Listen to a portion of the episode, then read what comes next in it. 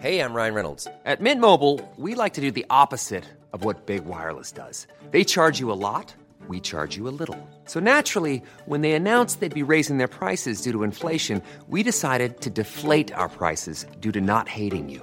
That's right. We're cutting the price of Mint Unlimited from $30 a month to just $15 a month. Give it a try at mintmobile.com slash switch. $45 upfront for three months plus taxes and fees. Promo rate for new customers for limited time. Unlimited more than 40 gigabytes per month. Slows. Full terms at mintmobile.com. CNews, il est 6h. Merci d'être avec nous. Vous regardez la matinale de CNews et vous avez bien raison.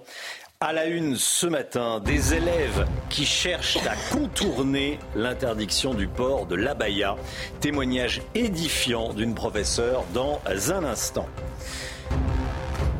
À Lyon, l'auteur d'un tir de mortier d'artifice lors d'un mariage qui a dégénéré vient d'être mis en examen. Le mortier d'artifice avait atterri dans un immeuble qui avait pris feu. Un mort et quatre disparus en Grèce. Après les gigantesques incendies de cet été, le pays est frappé par des inondations impressionnantes et meurtrières. Et puis on va parler des prénoms. Les prénoms, le top 10 des prénoms les plus populaires. Chez les garçons, c'est Gabriel qui est en tête et chez les filles, c'est Alba qui est numéro 1. Il y a des surprises, vous allez voir. 67 élèves ont refusé de retirer leur abaya le jour de la rentrée scolaire. L'interdiction du vêtement religieux à l'école a globalement été respectée. Mais ce qui inquiète les professeurs, vous allez voir, ce sont les, détournements, ceux qui cherchent à, à contourner cette interdiction. Oui, puisque certaines élèves tentent de trouver des subterfuges en portant des vêtements amples qui ne sont pas des abayas. C'est en tout cas ce qu'affirme une professeure du sud de la France, interviewée par Jean-Luc Thomas et Thibault Marcheteau. Le récit est signé Michael Dos Santos. Le débat autour des tenues à l'école ne fait que commencer. Pour cette enseignante, certaines élèves musulmanes contournent déjà l'interdiction de l'abaya. Donc le corps, vous allez le couvrir avec une abaya, vous allez le couvrir avec euh, une chemise ample portée sur un pantalon fluide large, vous allez pouvoir même le porter, enfin l'afficher avec un sweat pour couvrir la tête et couvrir les mains. Des vêtements en vente dans de grandes enseignes de prêt-à-porter.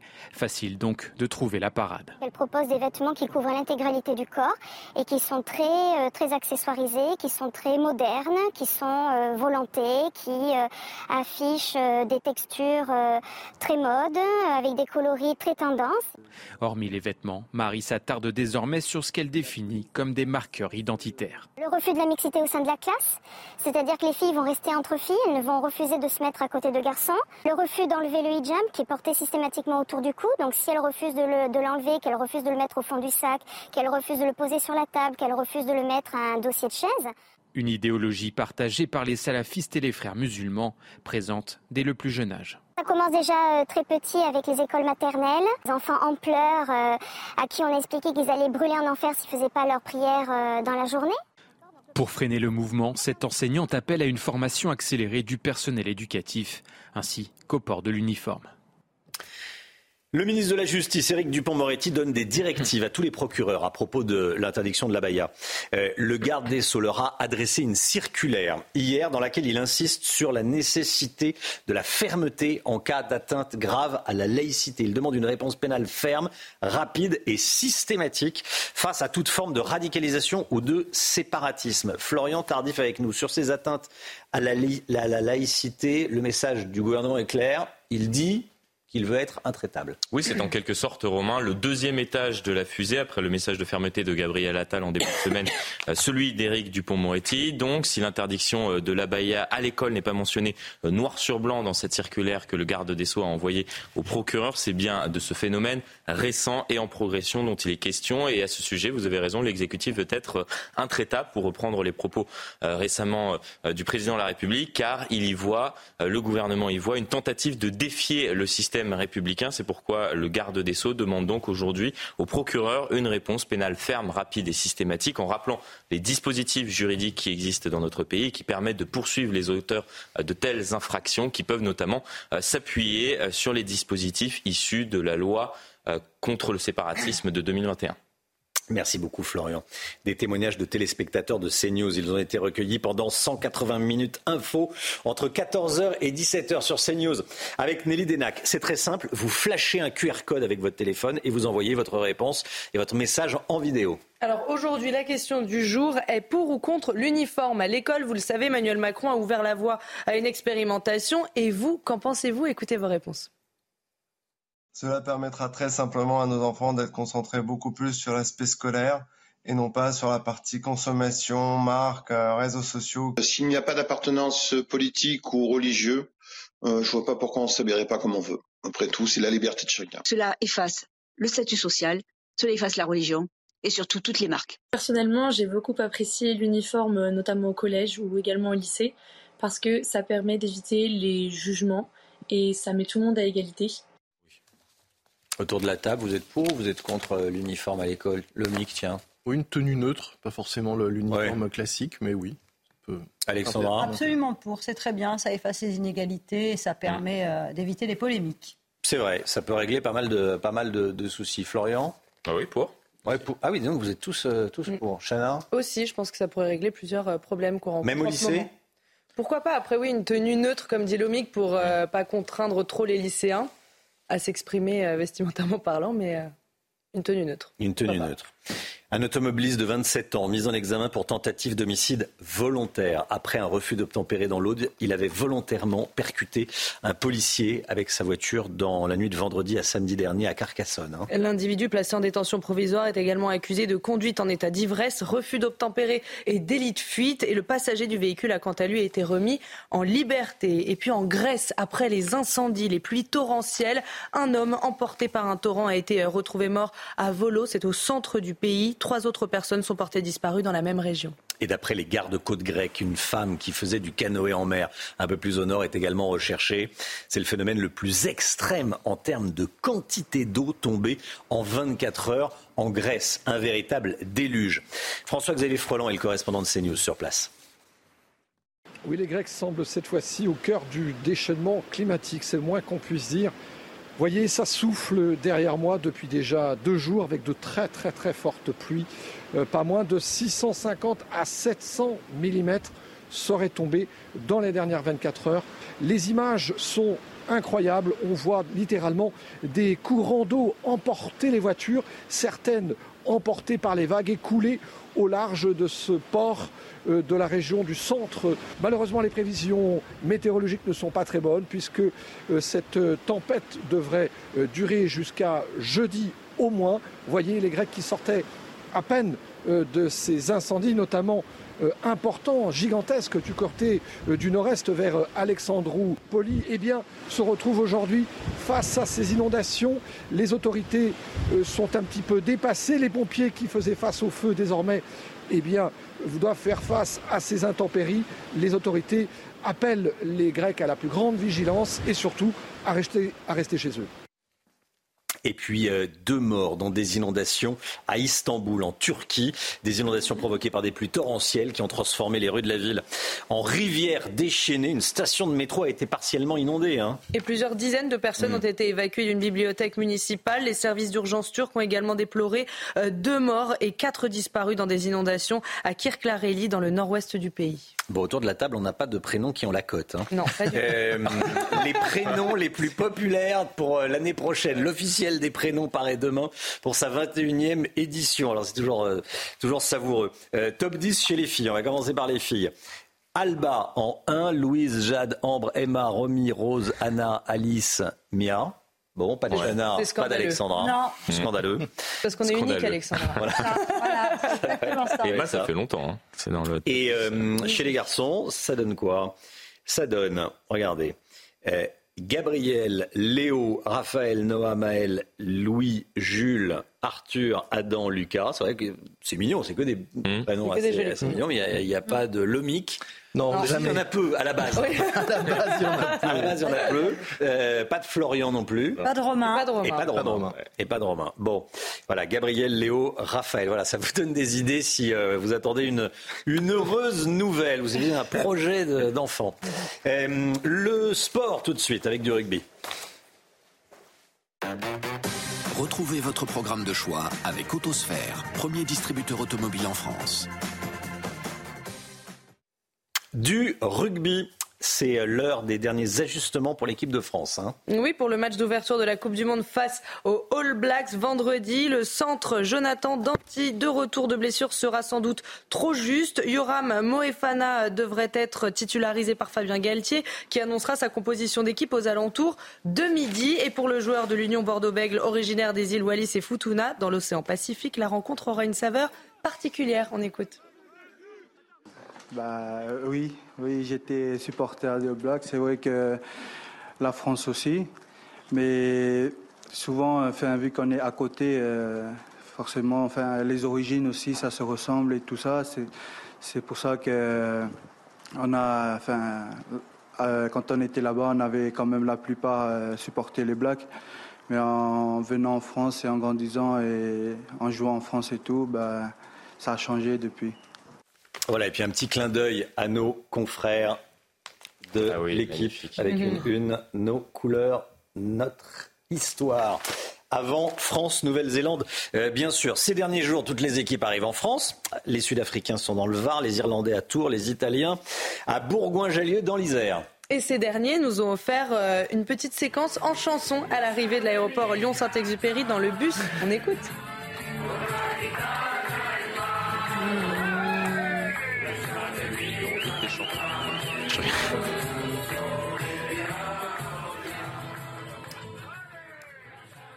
Ah bah disons, on a, on a eu un tout petit peu de chant italien. Hein. Mais ils chantent euh, juste. Mais ils chantent juste. Euh, est-ce qu'ils vont jouer juste? Bah, On n'espère pas. même si on les aime bien. Même on les, aime bien, mais bon, on préfère les bleus. Voilà, c'est un petit clin d'œil.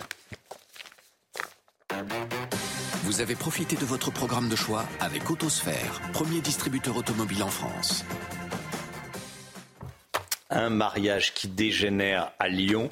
Un invité mis en examen. On va vous raconter ce qui s'est passé. Restez bien avec nous sur CNews. À tout de suite.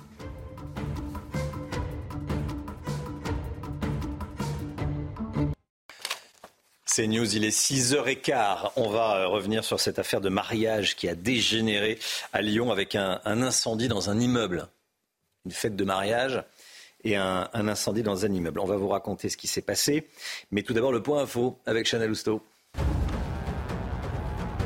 Le baromètre de la pauvreté du secours populaire. Les résultats sont tombés ce matin et ils sont inquiétants. Face à l'inflation, près d'un Français sur deux, 45% exactement, peine à payer certains actes médicaux. 32% des difficultés financières pour se procurer une alimentation saine, leur permettant de faire trois repas par jour.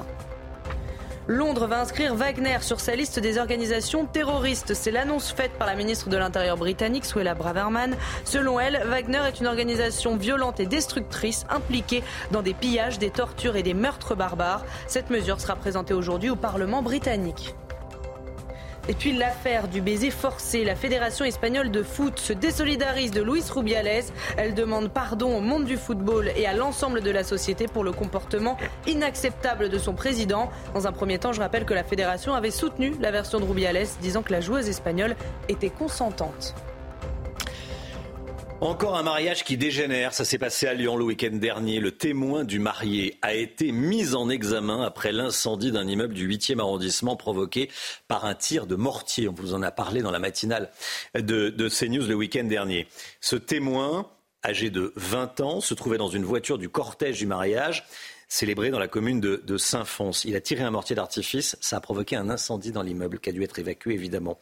Cinq appartements dégradés, une vingtaine de personnes qui ont dû être relogé. C'est évidemment inadmissible. Mathilde Ibanez.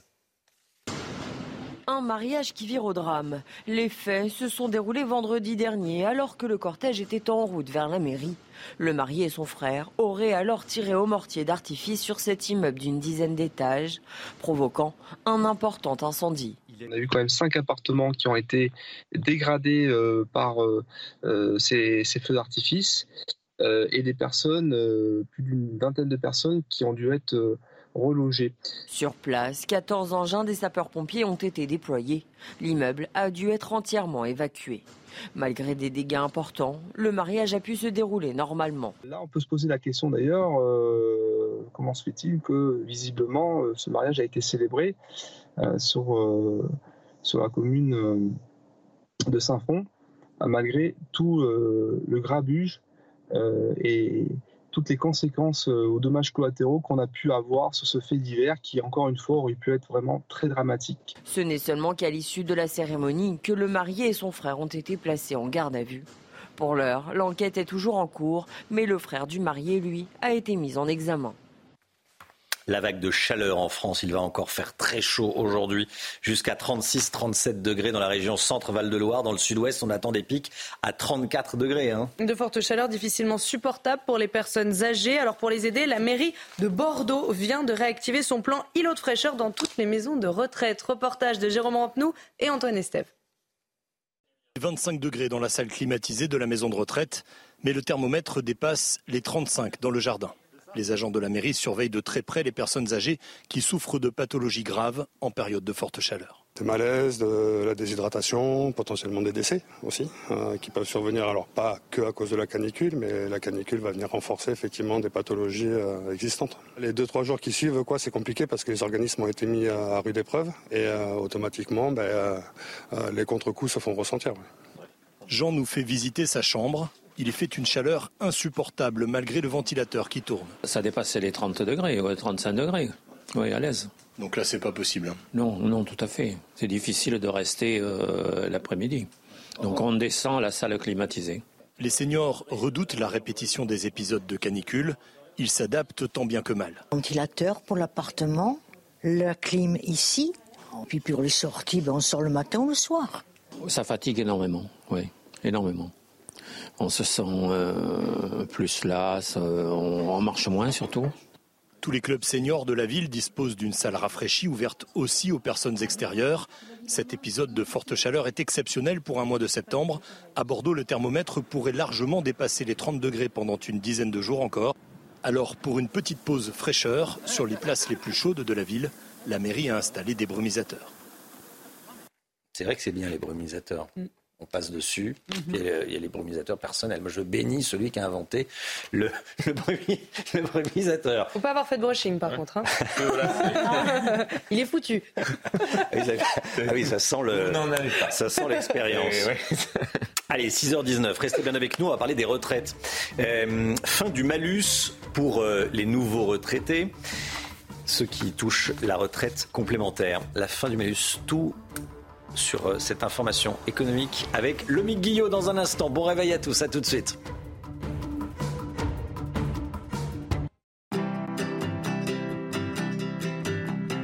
Votre programme avec Lesia, assureur d'intérêt général. On va parler retraite avec vous. Le Guillot, syndicats et patronat ont ouvert les négociations sur l'avenir de la gestion de l'Agirc Arco, la retraite complémentaire des salariés du privé, avec une première mesure qui semble quasi acquise et sur laquelle on va, on va s'arrêter quelques instants. La fin du malus pour les nouveaux retraités. Rappelez-nous en quoi ça consiste. Eh bien, Romain, en 2019, il avait été euh, décidé hein, pour établir les comptes de l'Agir Carco, cette caisse de retraite complémentaire qui concerne quand même 13 millions de, retraités du privé, que les nouveaux retraités qui arriveraient à l'âge de départ eh devraient travailler un an de plus, faute de quoi ils se verraient appliquer un malus, une décote de 10%. On allait leur retirer et on leur a retiré 10% de leur pension pendant 3 ans. Ils devaient donc aller jusqu'à 63 ans, voire 65 ans pour obtenir cette fois-ci un bonus. Seulement voilà, depuis le régime est devenu bénéficiaires excédentaires. Les caisses sont pleines, 5 milliards d'euros d'excédent en 2022 et même une réserve de 68 milliards d'euros. C'est un véritable pactole. Et donc, eh bien, il semble tout simplement désormais inutile de maintenir ce malus qui pénalise les retraités. Il devrait être logiquement abrogé le 1er novembre prochain. Ça va redonner du pouvoir d'achat aux nouveaux retraités, d'autant plus qu'avec la réforme des retraites qui est entrée en vigueur, on le rappelle, le 1er septembre et le recul de l'âge légal de départ pour tous, cette mesure n'a plus vraiment de sens les caisses vont encore plus se remplir et encore plus faire des envieux. Une caisse bien remplie, oui, ça peut donner des, envies à, certains. Qui en a après cet argent Qui euh, eh bien, lorgne cette, euh, ce coffre-fort, cette caisse? Les syndicats et le patronat, ce sont eux qui gèrent de façon paritaire euh, cette, cette caisse. Ils ont entamé, vous le disiez, des discussions hier qui doivent durer jusqu'au 6 octobre pour aboutir à de nouvelles règles de gestion de la Carco jusqu'en 2026. Et là, les avis divergent sur ce qu'il faut faire de ce pactole. D'un côté, les syndicats aimeraient bien augmenter les pensions de retraite des retraités, tandis que le patronat se verrait plutôt diminuer les prélèvements sur, sur les salariés, des prélèvements qui sont importants, on le rappelle. bref, il faut que les deux s'entendent et ça, ce n'est pas tout à fait évident. Le gouvernement a son mot à dire oui, le gouvernement a son mot à dire et lui aussi, évidemment, il lorne sur ce pactole. Nous craignons un hold-up, affirme même un membre du bureau de la CGT. Les mots sont forts en parlant de l'intervention de l'État. Le gouvernement envisage en effet ou envisagerait d'utiliser une partie de ses réserves pour financer la revalorisation des plus petites pensions. Vous savez, ce fameux seuil de 1200 euros promis justement dans le cadre de la réforme. Le coût serait de 500 millions d'euros par an, une petite partie euh, de la cagnotte, mais suffisamment pour faire bondir notamment les syndicats.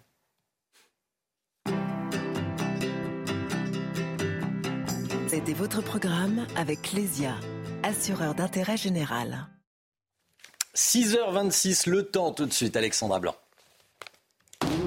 C'est l'heure de vous plonger dans la météo avec Mondial Piscine. Mondial Piscine, la passion de réaliser vos rêves. Et on commence avec cette impressionnante trombe marine observée en Grèce, hein, Alexandra. Oui, on prend la direction euh, de l'île de Samos, située à l'est de la Grèce, avec donc cette trombe marine impressionnante hier après-midi, avec, vous le voyez, des conditions météo extrêmes. Une trombe marine s'est donc formée au large et donc conséquence avec, vous le voyez, des images impressionnantes et surtout, on a eu des inondations, hein, notamment euh, du côté de la Grèce, avec euh, localement des jusqu'à un mois, deux mois de pluie en seulement quelques heures, donc du côté de la Grèce et donc des inondations. Conséquence, il y a eu un mort et quatre disparu. Situation à surveiller puisque ces inondations devraient euh, durer au moins jusqu'à jeudi. On attend encore beaucoup d'eau en Grèce entre aujourd'hui et euh, jeudi. Et donc, soyez bien prudents si vous êtes en Grèce. En France, on retrouve des conditions météo beaucoup plus calmes, un temps légèrement laiteux, légèrement voilé sur la façade ouest avec une petite dégradation euh, sur la Bretagne. Alors, pas une vraie dégradation, mais un temps un petit peu plus brumeux, un petit peu plus nuageux. On verra un peu moins le soleil par rapport aux autres jours. On retrouve également du vent d'autant autour du golfe du Lion. Et puis, dans l'après-midi, très peu d'évolution ciel légèrement laiteux, légèrement voilé euh, du côté de la Bretagne. Je vous le disais, peut-être quelques orages prévus euh, sur le nord de la Bretagne en cours d'après-midi. Et puis un temps un petit peu plus nuageux entre le Pays basque et euh, la pointe du Cotentin. On aura peut-être aussi quelques nuages élevés au pied des Pyrénées. Les températures, c'est vraiment ça qui nous intéresse. La vague de chaleur tardive qui se poursuit également aujourd'hui. Des températures déjà particulièrement douces ce matin avec 20 degrés à Paris, 21 degrés en moyenne à Bordeaux ou encore du côté de Nice. Et puis dans l'après-midi, les températures s'envolent au reste en moyenne entre 8 et 13 degrés au-dessus des normales de saison. Donc ces températures extrêmement élevées pour la saison. Hier, on a battu de nombreux records. On devrait de nouveau battre des records euh, de chaleur avec 34 degrés à Paris en moyenne, 35-36 degrés sur le centre Val de Loire, 31 degrés à Besançon. Vous aurez 33 degrés à Lyon, 34 degrés entre Limoges et Clermont-Ferrand ou encore 30 degrés à Marseille. Finalement, la minimale, ce sera pour nos amis niçois avec 27 degrés. La suite du programme, cette vague de chaleur tardive va se poursuivre pour la fin de semaine, notamment jeudi, vendredi et samedi, où les températures vont rester caniculaires côté ciel du grand beau temps, avec des conditions météo toujours anticycloniques, du beau temps, mais également de la chaleur. La chaleur qui devrait se poursuivre au moins euh, jusqu'à lundi, avec ces températures donc toujours très élevées euh, pour la saison. Je vous le disais, vague de chaleur tardive assez inédite puisqu'elle est tardive, mais surtout elle dure. Elle va durer en moyenne à peu près 8 à 9 jours sur 90% du territoire. C'était la météo avec Mondial Piscine. Mondial Piscine, la passion de réaliser vos rêves. Il est bientôt 6h30. Merci d'être avec nous. Merci d'avoir choisi CNews pour démarrer votre journée. Vous regardez la matinale à la une ce matin. Des réseaux de dealers qui se comportent comme des grandes entreprises, avec des offres d'emploi et même un service ressources humaines. C'est incroyable, on va tout vous montrer. Un agriculteur agressé, son hangar incendié. Des écologistes extrémistes sont de plus en plus souvent impliqués dans ce type d'agression. On sera en direct avec le président de la FNSEA en Loire-Atlantique à 6h45. La loi immigration, le gouvernement veut changer son fusil d'épaule, durcir sa loi. Florian Tardif a les toutes dernières informations. Édito politique, 6h50. La pénurie de médicaments, certains patients sont obligés de modifier leur traitement. On est allé voir comment ça se passait dans une pharmacie de Nantes. Et puis on a battu des records de chaleur hier. On verra cela avec Alexandra Blanc. Le trafic de drogue se professionnalise. Désormais, certains dealers utilisent le réseau de messagerie cryptée Telegram pour recruter. Un véritable service des ressources humaines en ligne. Romain, nos équipes ont recueilli le témoignage d'une femme qui a intégré un réseau de trafiquants. Reportage de Michael Dos Santos et Amaury Bucco. Voici l'une des nombreuses offres d'emploi présentes sur un groupe géré par des dealers sur le service de messagerie Telegram. Ici, trois types de postes sont proposés, dont préparateur de commandes, salaire 3640 euros par mois.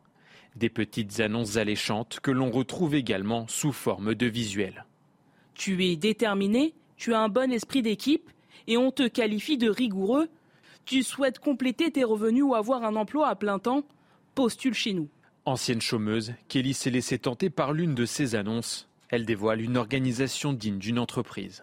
Donc c'était vraiment, euh, bon ben on te remercie pour ta candidature, on va t'envoyer maintenant vers le pôle RH. Donc j'ai discuté avec le chef RH de la boîte. Euh, et puis euh, et puis voilà, en fait, chaque interlocuteur, euh, j'avais un manager. Euh, ensuite, j'ai eu une période d'essai. Et à l'issue de ma période d'essai, euh, on a évoqué une, une embauche. Sans surprise, ce business de la drogue ne néglige pas ses clients. Certains consommateurs laissent même des avis. Impeccable, livreur sympa et produit de qualité. Horaire de livraison, tarifs et provenance de la marchandise ou encore processus de commande. Tout est également détaillé dans des visuels inspirés du géant Amazon.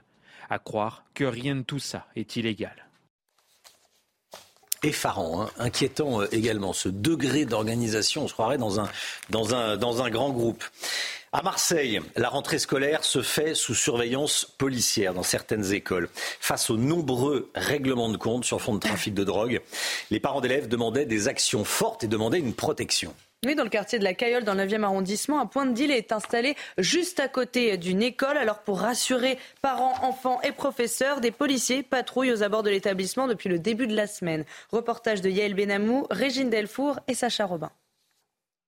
Le quartier, c'est devenu la folie la guerre. C'est un véritable cauchemar que vivent les parents d'élèves du quartier de la Cayolle à Marseille. Cet été, quatre personnes ont été victimes de tirs tout près de cette école, comme en témoignent ces impacts de balles. L'école se situe au milieu du réseau et c'est la première fois qu'on voit ça. Euh, une école au milieu, euh, c'est grave. Un point de deal se trouve non loin de là. Située dans les quartiers sud réputés plus tranquilles, la Cayolle n'est plus épargnée par les règlements de compte entre trafiquants de drogue face à des individus déterminés euh, qui n'ont aucun respect pour la vie humaine et qui sont surtout déterminés effectivement à faire de l'argent, euh, il est compliqué de les arrêter. Euh, nous retrouvons des auteurs de, tentatives de règlement de compte et, c'est aujourd'hui un travail de longue haleine. À la sortie des classes, vers 16h30, la police municipale et nationale se trouvait aux abords de l'école. Une présence qui rassure, mais uniquement sur le court terme. Je pense pas qu'il sera là non, hein. ça c'est pas possible. Ben, ils nous disent que ça va se calmer, que ça va s'arranger, mais nous, on n'y croit pas du tout. Hein. Par peur du danger, les habitants se sont confinés tout l'été. Ils réclament aujourd'hui le droit à la sécurité. Voilà, et on sera avec Edicide, le policier que vous avez vu dans ce reportage. Il sera en direct avec nous à 7h10 dans, dans la matinale CNews. L'année dernière, en 2022, on a battu un record du nombre de démissions enregistrées dans les entreprises. Lomique Guillot, quels sont les, chiffres? Ils sont impressionnants. Hein oui, Romain, vous savez, quand on parle de, démissionner pour aller voir si l'herbe est plus verte ailleurs, il y a ceux qui en parlent et puis ceux qui le font. Hein, c'est le cas dans beaucoup de sujets. Eh bien, ceux qui y pensent, les chiffres sont impressionnants. Deux tiers des Français songeraient, songeraient plus ou moins régulièrement à démissionner. Mais surtout, ils sont aussi de plus en plus nombreux à passer à l'acte. Selon les dernières statistiques du ministère du Travail, on a ainsi enregistré 550 000 démissions rien qu'au premier trimestre 2023. C'est un chiffre en hausse de 24% par rapport à la même période, période de référence en 2019 avant le Covid. Et c'est la preuve hein, que la crise sanitaire a réellement modifié notre rapport au travail. On a un temps parlé de grandes démissions. Vous aviez peut-être entendu ce, terme. En réalité, aujourd'hui, on se rend compte qu'il s'agit plutôt d'une grande rotation. Les salariés démissionnent, mais pour changer d'emploi, pour essayer de trouver de meilleures conditions et un, meilleur salaire, ils peuvent d'ailleurs le faire, puisqu'aujourd'hui, le taux de chômage est plutôt bas, 6,2%, hein, et 6 entreprises sur 10 ont du mal à recruter. Les candidats ont donc euh, toutes les cartes en main pour faire monter euh, les enchères et ils en profite. Tout l'enjeu pour les entreprises sera ensuite de garder ces nouveaux candidats et qui n'aient pas envie à nouveau de démissionner. Merci beaucoup, le Mickey. Même, il, il y a aussi les, salariés boomerang. Oui, c'est ceux, qui, partent et qui reviennent. Et qui reviennent dans l'entreprise. Quand on part en bon terme, quand on se quitte en bon terme, c'est Certains font ça. Euh, la pénurie de médicaments s'installe en France. Elle atteint des niveaux records selon les pharmaciens. Et cela a des conséquences sur les patients, Chana. Hein. Oui, obligation de changer de traitement ou mm. même de s'en passer. Certains vont même jusqu'à euh, passer des petites annonces sur les réseaux sociaux pour trouver un médicament. Reportage à Nantes avec Michael Chailloux. C'est la priorité des priorités. 1h30 par jour à l'arrière de l'officine, ce pharmacien tente de remettre à niveau son stock en passant des commandes dès que c'est possible. Ici, une cinquantaine de médicaments manquent à l'appel. Grosse tension sur la moxicilline. On peut voir un petit peu la disponibilité de cette molécule. Tout ce qui est sous forme de petits triangles, ça veut dire produit manquant ou en rupture ou euh, livraison avec retard.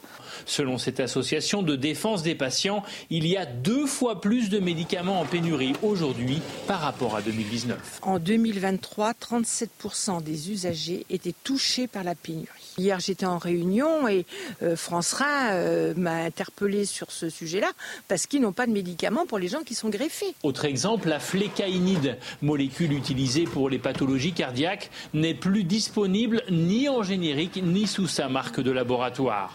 Un tel niveau de pénurie du jamais vu pour ce pharmacien. C'est des pénuries longues, prolongées, touchant des médicaments importants, parfois sans alternative, sans durée précise. On peut appeler nos grossistes ou on peut appeler le laboratoire. On n'a pas de données pour une date de retour. Et ce professionnel ne cache pas son inquiétude pour l'hiver qui arrive et son lot de maladies saisonnières. Regardez ce qui se passe au Brésil. Le bilan s'alourdit au Brésil. Le pays est touché par un cyclone depuis lundi. 21 personnes sont mortes dans l'état du Rio Grande do Sul. C'est dans le, sud du pays. Hein. Et les pluies diluviennes ont provoqué des glissements de terrain et de terribles inondations ces dernières 24 heures. Selon les autorités locales, plus de 50 000 personnes ont été touchées. Parmi elles, 3 700 ont dû quitter leur domicile. Je rappelle qu'en juin dernier, un autre cyclone avait fait 16 euh, morts dans ce même état. Depuis dimanche, en France, les températures s'envolent. On a battu de nombreux records de chaleur hier. Alexandra Blanc, c'est du jamais vu d'avoir aussi chaud en cette période de l'année. Hein. Oui, exactement. Hein. Les températures s'envolent et c'est donc inédit puisque lundi, nous avions en moyenne 25,1 degrés sur l'Hexagone. C'était du jamais vu depuis le début des relevés météorologiques. Il fait particulièrement chaud avec des températures qui s'envolent. Et d'ailleurs, hier, nous avons battu de nouveau des records de chaleur, notamment dans l'Allier ou encore du côté de la Bourgogne avec ces températures en moyenne 10 à 13 degrés au-dessus des normales de saison. Alors peut-être qu'on va le voir avec donc ces records de chaleur enregistrés hier, notamment en Côte d'Or ou encore dans l'Eure-et-Loire. Ces températures qui localement avoisinaient les 36-37 degrés avec en moyenne 35,4 degrés à Nevers dans la Nière ou encore près de 35 degrés à Châteaudun, 33 degrés et demi à Saint-Étienne ou encore 36 degrés à Avorde dans le Cher. Ce sont des températures exceptionnellement élevées avec cette vague de chaleur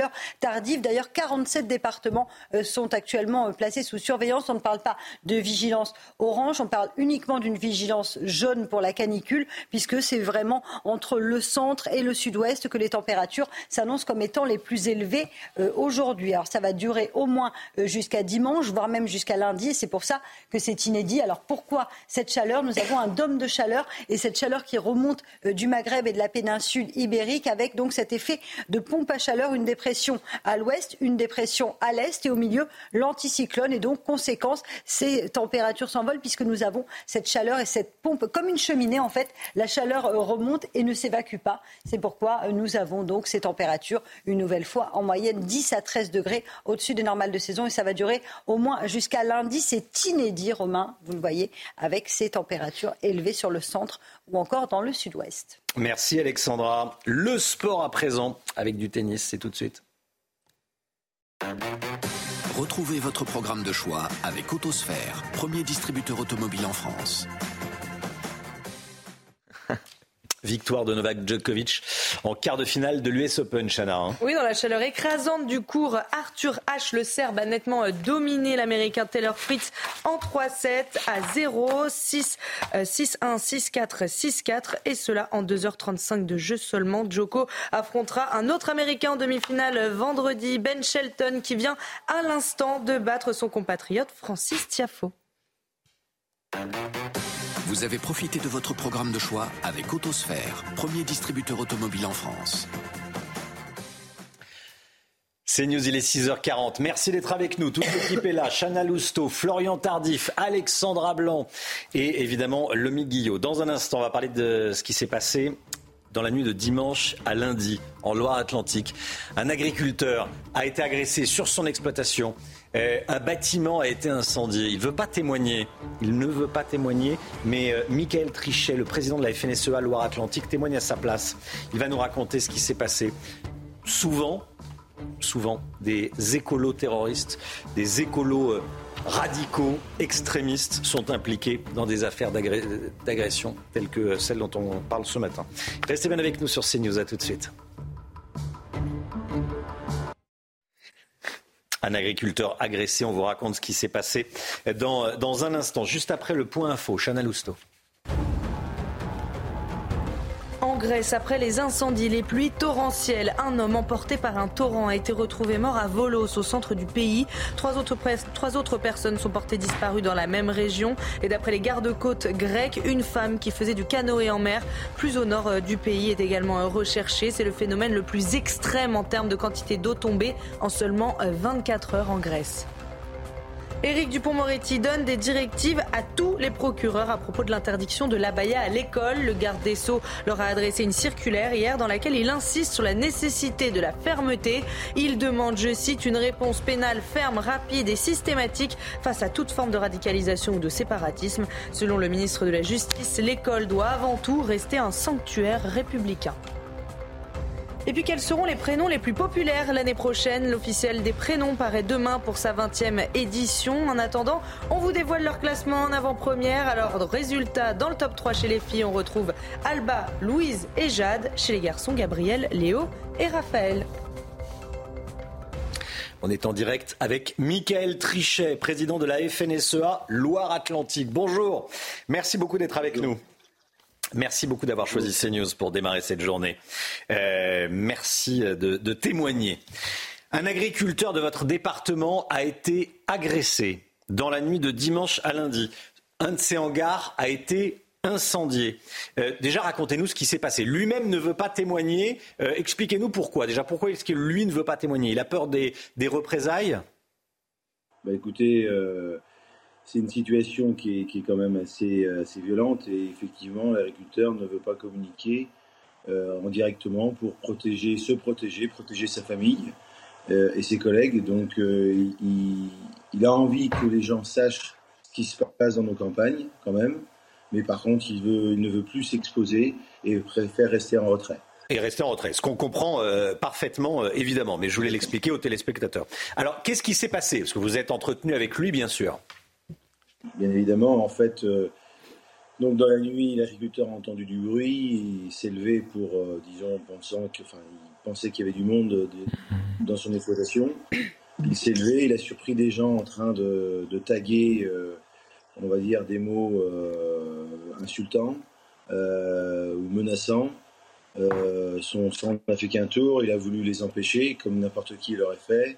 Alors on va dire qu'il y a une bousculade très virile euh, qui, euh, qui a certainement euh, qui a, qui, a, qui, a, engendré des commotions. et au moment où il allait poursuivre les, disons, les, protagonistes, il s'est rendu compte que du matériel avait été inflammé et ce qui a embrasé la quasi-totalité de son, de son matériel de stockage. De son matériel de stockage. Déjà, comment est-ce qu'il va, lui? Déjà, mes premières pensées vont à cet agriculteur. Oui. Euh, parce qu'il sa famille, puisque c'est euh, euh, ben c'est un vrai traumatisme hein, et je pense qu'il faut, enfin, faut prendre les choses à, leur véritable gravité. Donc aujourd'hui, il va bien, même si je sais que les jours qui suivent, on a toujours cette, ces images qui reviennent, puisque effectivement, ça reste une agression. Donc aujourd'hui, il me dit qu'il va bien. Maintenant, on sera vigilant et on va essayer justement de, lui apporter notre appui. Alors, qui a pu faire ça? C'est politique. Écoutez, alors déjà, euh, en fait, ce qu'on reproche à cet agriculteur, c'est justement de produire de manière conventionnelle. Euh, donc ça veut dire qu'aujourd'hui, euh, au-delà de son engagement, qui je pense est l'élément déclencheur, en fait, on est dans un système aujourd'hui où malheureusement les gens, si, si, si on leur plaît pas, se permettent de, rentrer dans nos exploitations, de mettre des tags, de détruire du matériel. Et ça, ça on n'en peut plus. Euh, Aujourd'hui, a, il y a longtemps qu'on a dénoncé ce, type de, de, de pratique d'intrusion dans les exploitations, que ce soit des, des tags antispécistes ou là, en l'occurrence, c'est pour l'environnement. Et on a toujours dit qu'un jour, il y aura un drame, puisque l'agriculteur tomberait nez à nez avec les protagonistes, les activistes. Là, on a échappé, elle, justement, il n'y a pas eu de drame. Est-ce qu'il faut en attendre un? Ça, je ne sais pas. Il n'y a aucune cause environnementale, quelle qu'elle soit, qui mérite d'insulter les gens, euh, d'aller dans leurs exploitations, de mettre des tags. Et là, de surcroît, on a une montée de la, de, disons, de la, de la violence, puisqu'on a incendié du matériel qui a provoqué des dégâts assez importants. Merci beaucoup, Michael Trichet. Merci d'avoir témoigné ce matin. Euh, effectivement, on redoute un drame. Euh, là, il n'y en a pas eu. Il y a eu une explication virile, vous l'avez dit. Enfin, pas de drame. Euh, après, il y a eu quand même du, matériel euh, détruit, mais pas de drame humain. Une bagarre. Je voulais qu'on en parle ce matin. Merci beaucoup d'avoir témoigné. Merci. À vous. Bonne journée à vous. Et, euh, la victime. Euh, je voudrais qu'on réécoute tiens, cet extrait de l'heure des pros 2 hier soir. Je ne sais pas si vous regardiez Pascal Pro et, et ses invités hier soir autour de Pascal. Il y avait notamment Gilles William Goldnadel qui s'est étonné que l'on en fasse des tonnes sur le baiser forcé commis par Luis Rubiales en Espagne, ce qui ne se fait pas évidemment, mais, et ce, alors que les médias ne parlent quasiment plus du viol atroce d'une jeune femme cet été à Cherbourg. Écoutez. Il y a eu 30 articles, il y a eu peut-être 30 articles dans le monde, je vous assure, sur le baiser volé ou volé baiser forcé, et un article, un article sur le viol atroce de Cherbourg. Il y a un baiser à l'étranger dont on n'arrête pas d'en parler chaque jour. Et sur le viol ouais, atroce, sur le viol, qui, qui, qui, est un crime d'exception, il n'y a rien. Vous avez raison. Il n'y a rien. Rien. Ça, il n'y a rien. Je suis désolé. Vous avez la raison. Euh, regardez il y a plein de gens le, qui sont en train d'apprendre qu'il y a un viol. Regardez l'audiovisuel de service public, France Inter, rien non, de rien. Rien de rien. Un esprit chagrin pourrait penser parce que le violeur s'appelle Oumar. C'était hier soir dans l'heure des pros. Euh, deux, je voulais vous, euh, vous le faire écouter, si vous n'étiez si vous pas de, devant ces news hier soir. Euh, restez bien avec nous dans un instant, la politique. Et on va parler du projet de loi immigration. Florian Tardif a des informations. Il va tout nous dire dans un instant. À tout de suite.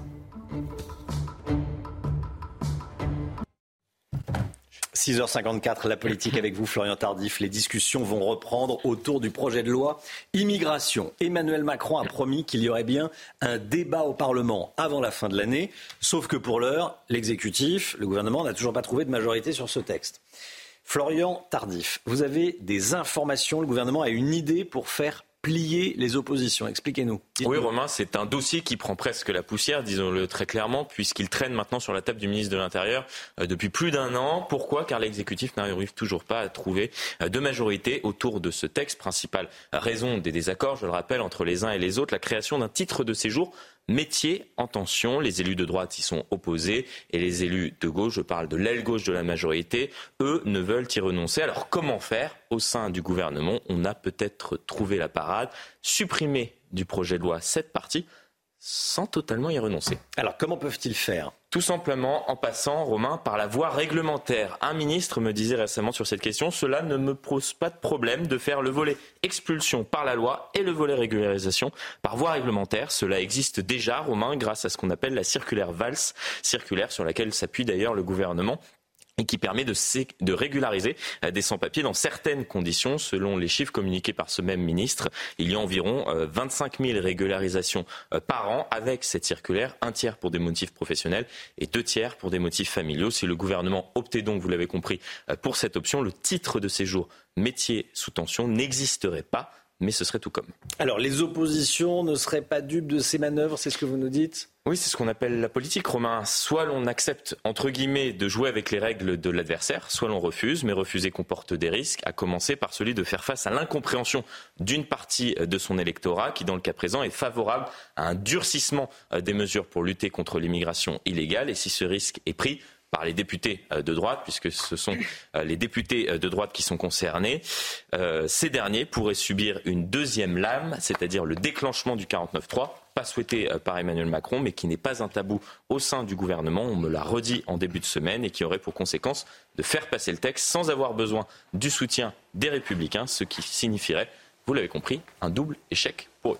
Merci beaucoup, Florian Tardy. Voilà, un projet de loi immigration. Comme ça, le gouvernement peut dire on serre la vis sur l'immigration.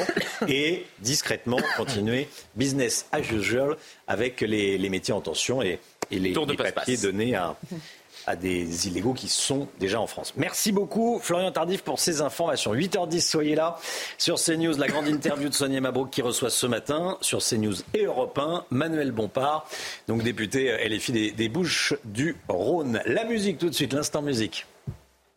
Votre programme avec Groupe Verlaine, installateur de pompes à chaleur atlantique alimentées par une centrale photovoltaïque. Groupe Verlaine, le climat de confiance. Justin Timberlake, Timbaland et Nelly Furtado de retour. Vous avez bien entendu, ce matin, on vous fait découvrir Keep Going Up, le nouveau titre de ce trio iconique, un morceau pour les nostalgiques des années 2000 qui cumule déjà plusieurs millions d'écoutes sur les plateformes. Regardez.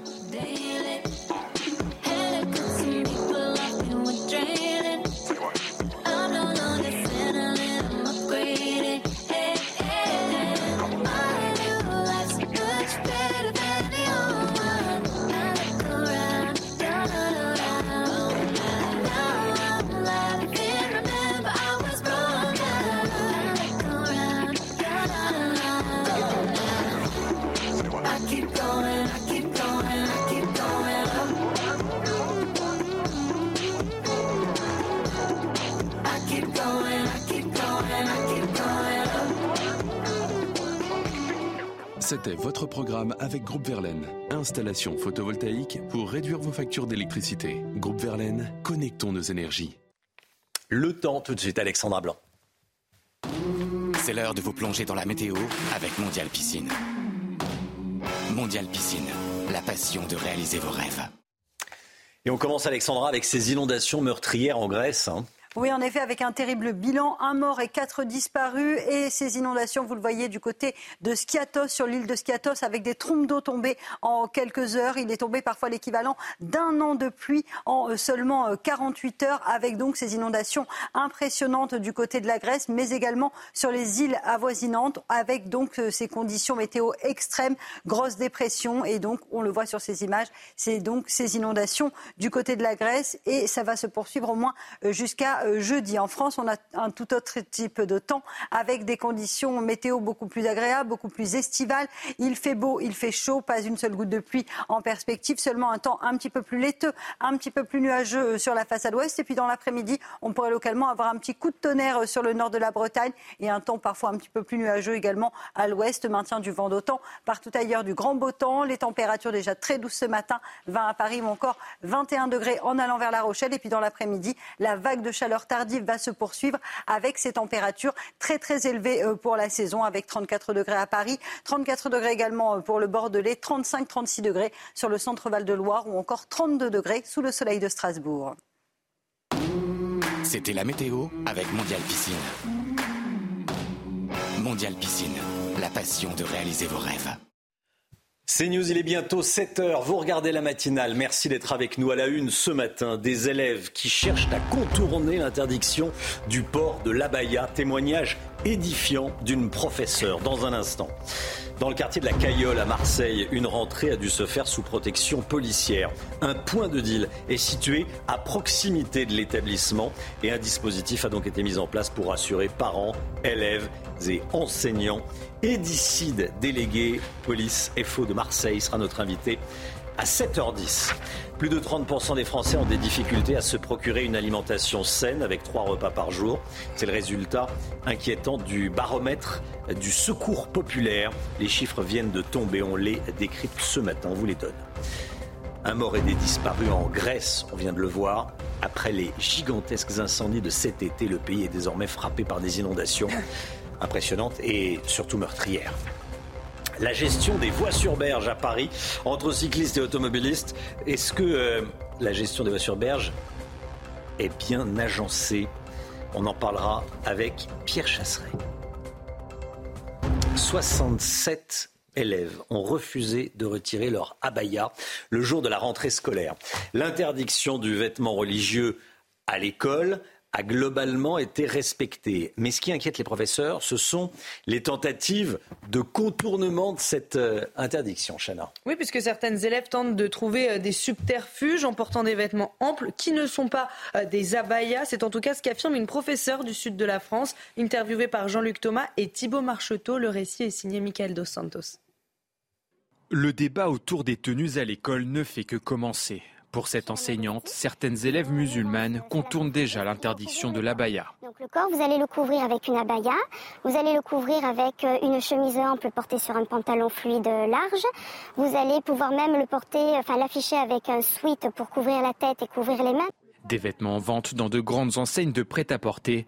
Facile donc de trouver la parade. Elle propose des vêtements qui couvrent l'intégralité du corps et qui sont très, euh, très accessoirisés, qui sont très modernes, qui sont euh, volantés, qui euh, affichent des textures très modes, avec des coloris très tendances.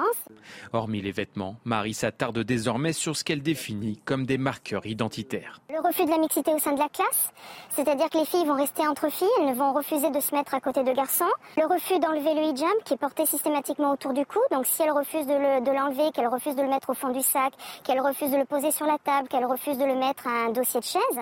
Une idéologie partagée par les salafistes et les frères musulmans, présente dès le plus jeune âge. Ça commence déjà euh, très petit avec les écoles maternelles. Les enfants en pleurs euh, à qui on expliquait qu'ils allaient brûler en enfer s'ils ne faisaient pas leur prière euh, dans la journée.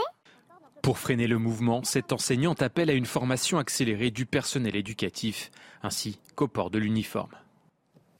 Et le garde des Sceaux, Éric Dupont-Moretti, a donné des directives à tous les procureurs à propos de l'interdiction de la baïa. Il leur a adressé une circulaire hier dans laquelle il insiste sur la nécessité de la fermeté en cas d'atteinte grave à la laïcité. Le gouvernement dit qu'il veut être intraitable. Florian Tardif, qu'est-ce qu'il y a dans cette circulaire déjà?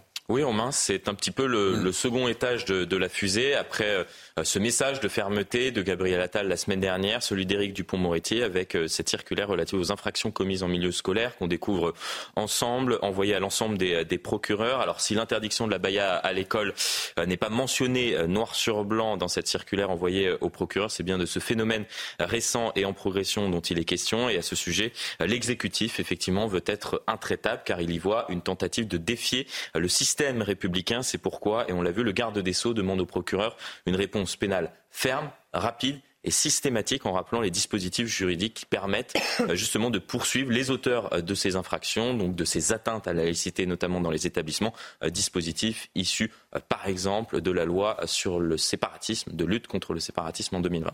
Merci.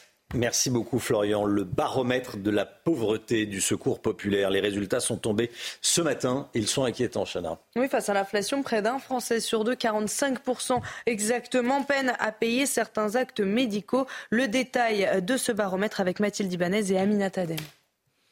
Face à l'inflation, les Français sont une majorité à adopter des stratégies permettant de limiter leurs dépenses, allant même jusqu'à manger moins souvent. 52% ne font plus trois repas par jour, 47% n'achètent plus de viande et 45% ont du mal à payer certains actes médicaux mal remboursés par la sécurité sociale.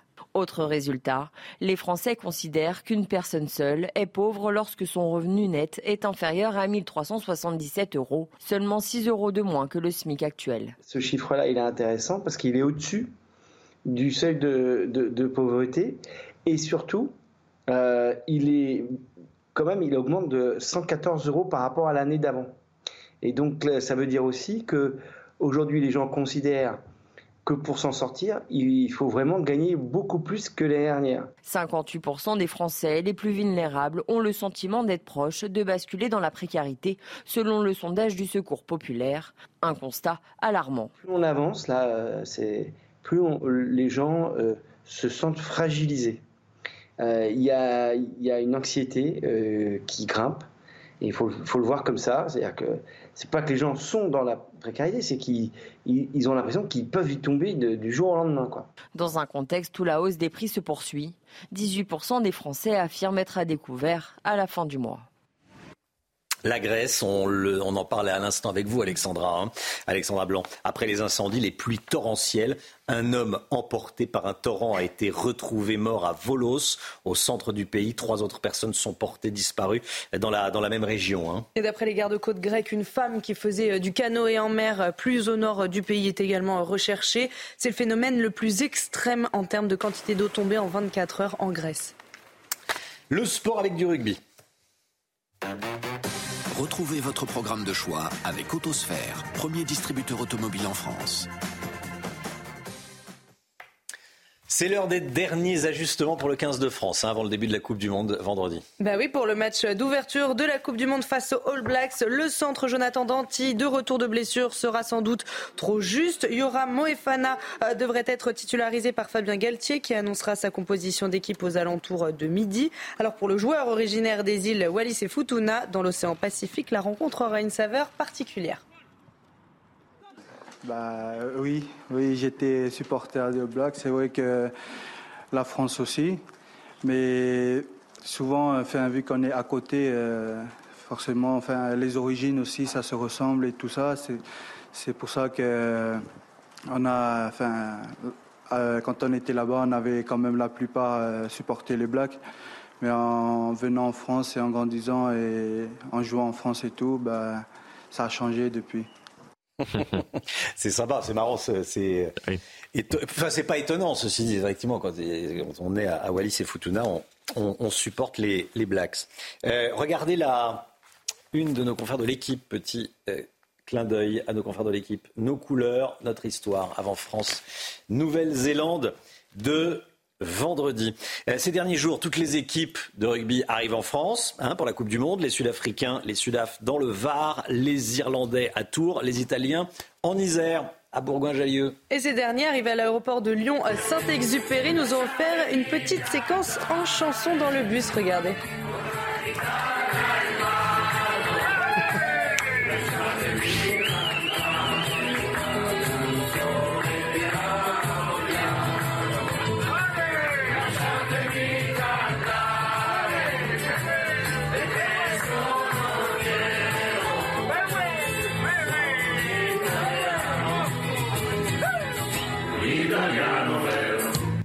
Pour l'instant, ils font les malins. c'est parce qu'ils ils, n'ont pas encore rencontré nos bleus. Voilà, hein, c'est ce qu'on va se dire. C'est l'avant-première mi-temps. c'est l'avant-première mi-temps, voilà, c'est ça. Après, il y aura, il y aura la troisième mi-temps. Bon, c'est. Oui, moins juste. Ça des la troisième mi-temps quand même. Ils chanteront moins juste à la troisième mi-temps. Oui, voilà. Ils ont rencontré nos bleus. Ils vont vite déchanter. Voilà. Très bon. voilà. Ils ont l'air sympas, c'est vrai. On est. Vous avez profité de votre programme de choix avec Autosphère, premier distributeur automobile en France. Restez bien sur CNews. Dans un instant, on sera en direct avec Edicide, qui est policier, délégué police FO, Force ouvrière à Marseille. On va euh, revenir sur une rentrée particulière dans un établissement scolaire de, de, Marseille, une rentrée sous protection policière. Bah oui, euh, il y a eu des tirs sur l'établissement, euh, sur, cette, sur cette école, quartier de la Caillole, sur fond de règlement de compte, sur fond de trafic de drogue, évidemment. Edicide avec nous. À tout de suite. Bon réveil à tous.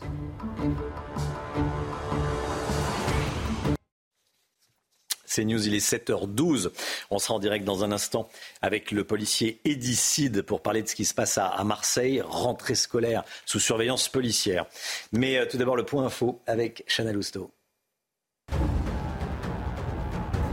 Le baromètre de la pauvreté du secours populaire, les résultats sont tombés ce matin et ils sont inquiétants face à l'inflation près d'un Français sur de 45% exactement. Peine à payer certains actes médicaux, 32% des difficultés financières pour se procurer une alimentation saine leur permettant de faire trois repas par jour. Londres va inscrire Wagner sur sa liste des organisations terroristes. C'est l'annonce faite par la ministre de l'Intérieur britannique, Suella Braverman. Selon elle, Wagner est une organisation violente et destructrice impliquée dans des pillages, des tortures et des meurtres barbares. Cette mesure sera présentée aujourd'hui au Parlement britannique. Et puis l'affaire du baiser forcé. La Fédération espagnole de foot se désolidarise de Luis Rubiales. Elle, demande pardon au monde du football et à l'ensemble de la société pour le comportement inacceptable de son président. Je vous rappelle que dans un premier temps, la Fédération avait soutenu la version de Rubiales, disant que la joueuse espagnole était consentante. Edicide est en direct avec nous. Bonjour Edicide, merci beaucoup d'être là. Délégué police, force ouvrière, Marseille, FO Marseille. On est effaré hein, par ce qui se passe à Marseille. Dans une école du quartier de la Cayolle, la rentrée a dû se faire sous protection policière. On a vu le reportage sur CNews. Euh, pourquoi? Parce que cette école se trouve près d'un point de deal. Euh, aucun parent n'a envie que ses enfants soient scolarisés dans une école près d'un point de deal. Déjà, décrivez-nous la, la situation. Alors, on a eu effectivement un été, euh, une période estivale très très violente euh, sur Marseille, donc euh, pas forcément qu'à la Caille d'ailleurs. sur certains quartiers populaires de Marseille, en l'occurrence, la Caillole, effectivement, est un, des quartiers, des, quartiers sud de Marseille, des quartiers populaires, si je puis dire. il s'avère qu'on a eu des tentatives de règlement de compte, des tentatives d'OPA entre narcotrafiquants violents, sur ce point de deal, qui est un point de deal euh, historique, car il est dans les quartiers de Marseille, donc il est au plus près des consommateurs, donc il y a un chiffre d'affaires euh, assez impressionnant journalier qui existe. mes collègues de la BST Sud et, du GSP Sud n'ont de cesse effectivement de, porter des, des coups à ces narcotrafiquants, mais les sommes sont tellement dantesques qu'ils se reconstruisent rapidement, ils, se ils réinvestissent dans le secteur pour rapidement fidéliser, si je puis dire, leur clientèle. Alors, Edicide, la présence des policiers, elle ne va pas durer toute l'année. Donc, ça veut dire que dans quelques jours, quelques semaines, euh, quelques jours probablement, il n'y aura plus de policiers devant l'école. Alors, il est indéniable effectivement que les policiers sont pour l'instant euh, de façon quasi permanente aux abords de l'école euh, pour éviter euh, une spirale de violence et rentrer dans l'ultra-violence qu'on a connue durant la, période estivale. On a eu des gamins de 14 ans qui ont pris, des balles de Kalachnikov sur, le secteur de la Cayolle. on a eu plusieurs tentatives de règlement de compte, serait-ce qu'au mois d'août. donc on a aujourd'hui effectivement des policiers qui sont présents pour sécuriser la rentrée scolaire, mais il est indéniable que la seule solution c'est de déstructurer ces narcotrafiquants marseillais, euh, et pour cela, il faut une réponse effectivement qui soit euh, la plus globale possible.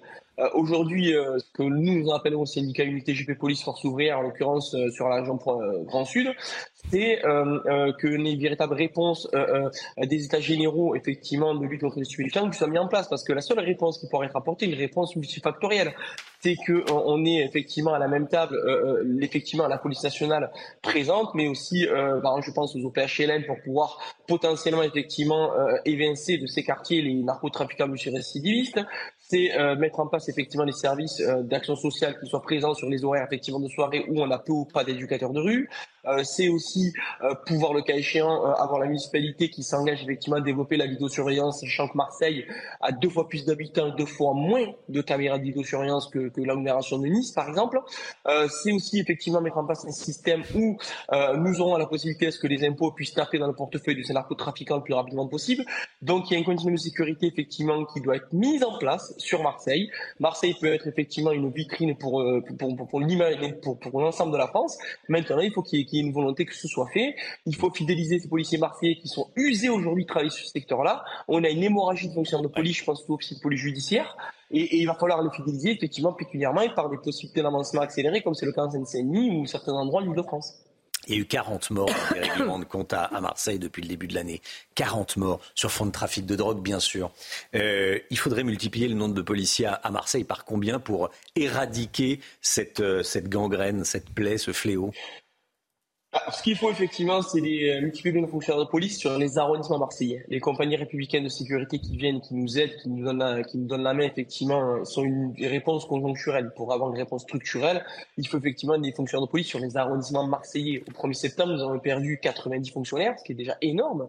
Euh, nous avons une, promesse de notre ministère de tutelle pour que d'ici l'automne, ces, ces départs soient compensés, mais il faudrait vraiment honnêtement un minimum 300 fonctionnaires de police encore sur Marseille sur une période de 1 à 2 ans pour pouvoir effectivement avoir une véritable plus-value opérationnelle et pouvoir impacter ces narcotrafiquants. Et, et, pour que les fonctionnaires de police marseillais aient envie de rester et n'aient pas envie d'aller sur le secteur plus que sont l'Amplevard, effectivement, euh, euh, ou, les, les Alpes ou, d'autres départements limitrophes, il va falloir effectivement qu'on les fidélise qu'on les fidélise effectivement euh, de façon pérenne sur ces avantages, car il n'y a aucun, avantage aujourd'hui pour les policiers marseillais à travailler sur ce secteur-là, alors qu'ils pourraient travailler ailleurs dans une condition, je, si je puis dire, moins, moins, moins, difficile et où leur, leur, leur, vie serait moins en danger, parce que, parce que je rappellerai que ces narcotrafiquants, un point de deal à Marseille, c'est entre 30 et 90 000 euros par jour de chiffre d'affaires, c'est plus de 40, une quarantaine de morts, on parle même pas des tentatives, le règlement de compte des blessés qu'il y a eu, si on peut multiplier par chiffre par deux ou trois. Donc il va vraiment falloir effectivement que euh, ces états généraux effectivement euh, de la lutte contre les stupéfiants se mettent en place. Il n'y a pas de guerre perdue, il y a effectivement que des combats qui n'ont pas été menés. Merci beaucoup, Edicide. Merci d'avoir témoigné ce matin dans la, dans la matinale euh, CNews. Je voulais qu'on parle de, de, ce qui se passe à, à Marseille. On le suit, on le suit. Merci beaucoup. Tout de suite, c'est l'économie. On va parler de l'impact économique de la chasse qui ouvre ce week-end avec le Guillaume. Votre programme avec Lesia, assureur d'intérêt général. Dimanche, c'est l'ouverture de la chasse, principalement dans la moitié sud du pays. Pour commencer, à cette occasion, la Fédération nationale des chasseurs a commandé une étude sur l'impact économique de la chasse. Quels sont les résultats, le Guillaume ces résultats ont été dévoilés euh, hier. Romain, on apprend d'abord euh, qu'on compte exactement 963 571 chasseurs cette année qui ont euh, leur permis en règle. C'est 12% de moins qu'il y a 10 ans. C'est une pratique qui, qui, diminue. Et parmi eux, on compte seulement 3,3% de femmes. Et puis, étude très intéressante sur l'impact économique. On apprend que la pratique de la chasse rapporte plus à la France que la pratique du tennis, du rugby et du golf, le tout Cumulé, en 2022, la chasse aurait ainsi généré 3,6 milliards d'euros de PIB et serait à l'origine de 37 400 emplois directs. Alors comment est-ce que vous, euh, comment est-ce qu'on parvient à ce résultat? Eh bien en cumulant euh, notamment les dépenses des chasseurs, elles se sont élevées à 4,2 milliards d'euros en 2022.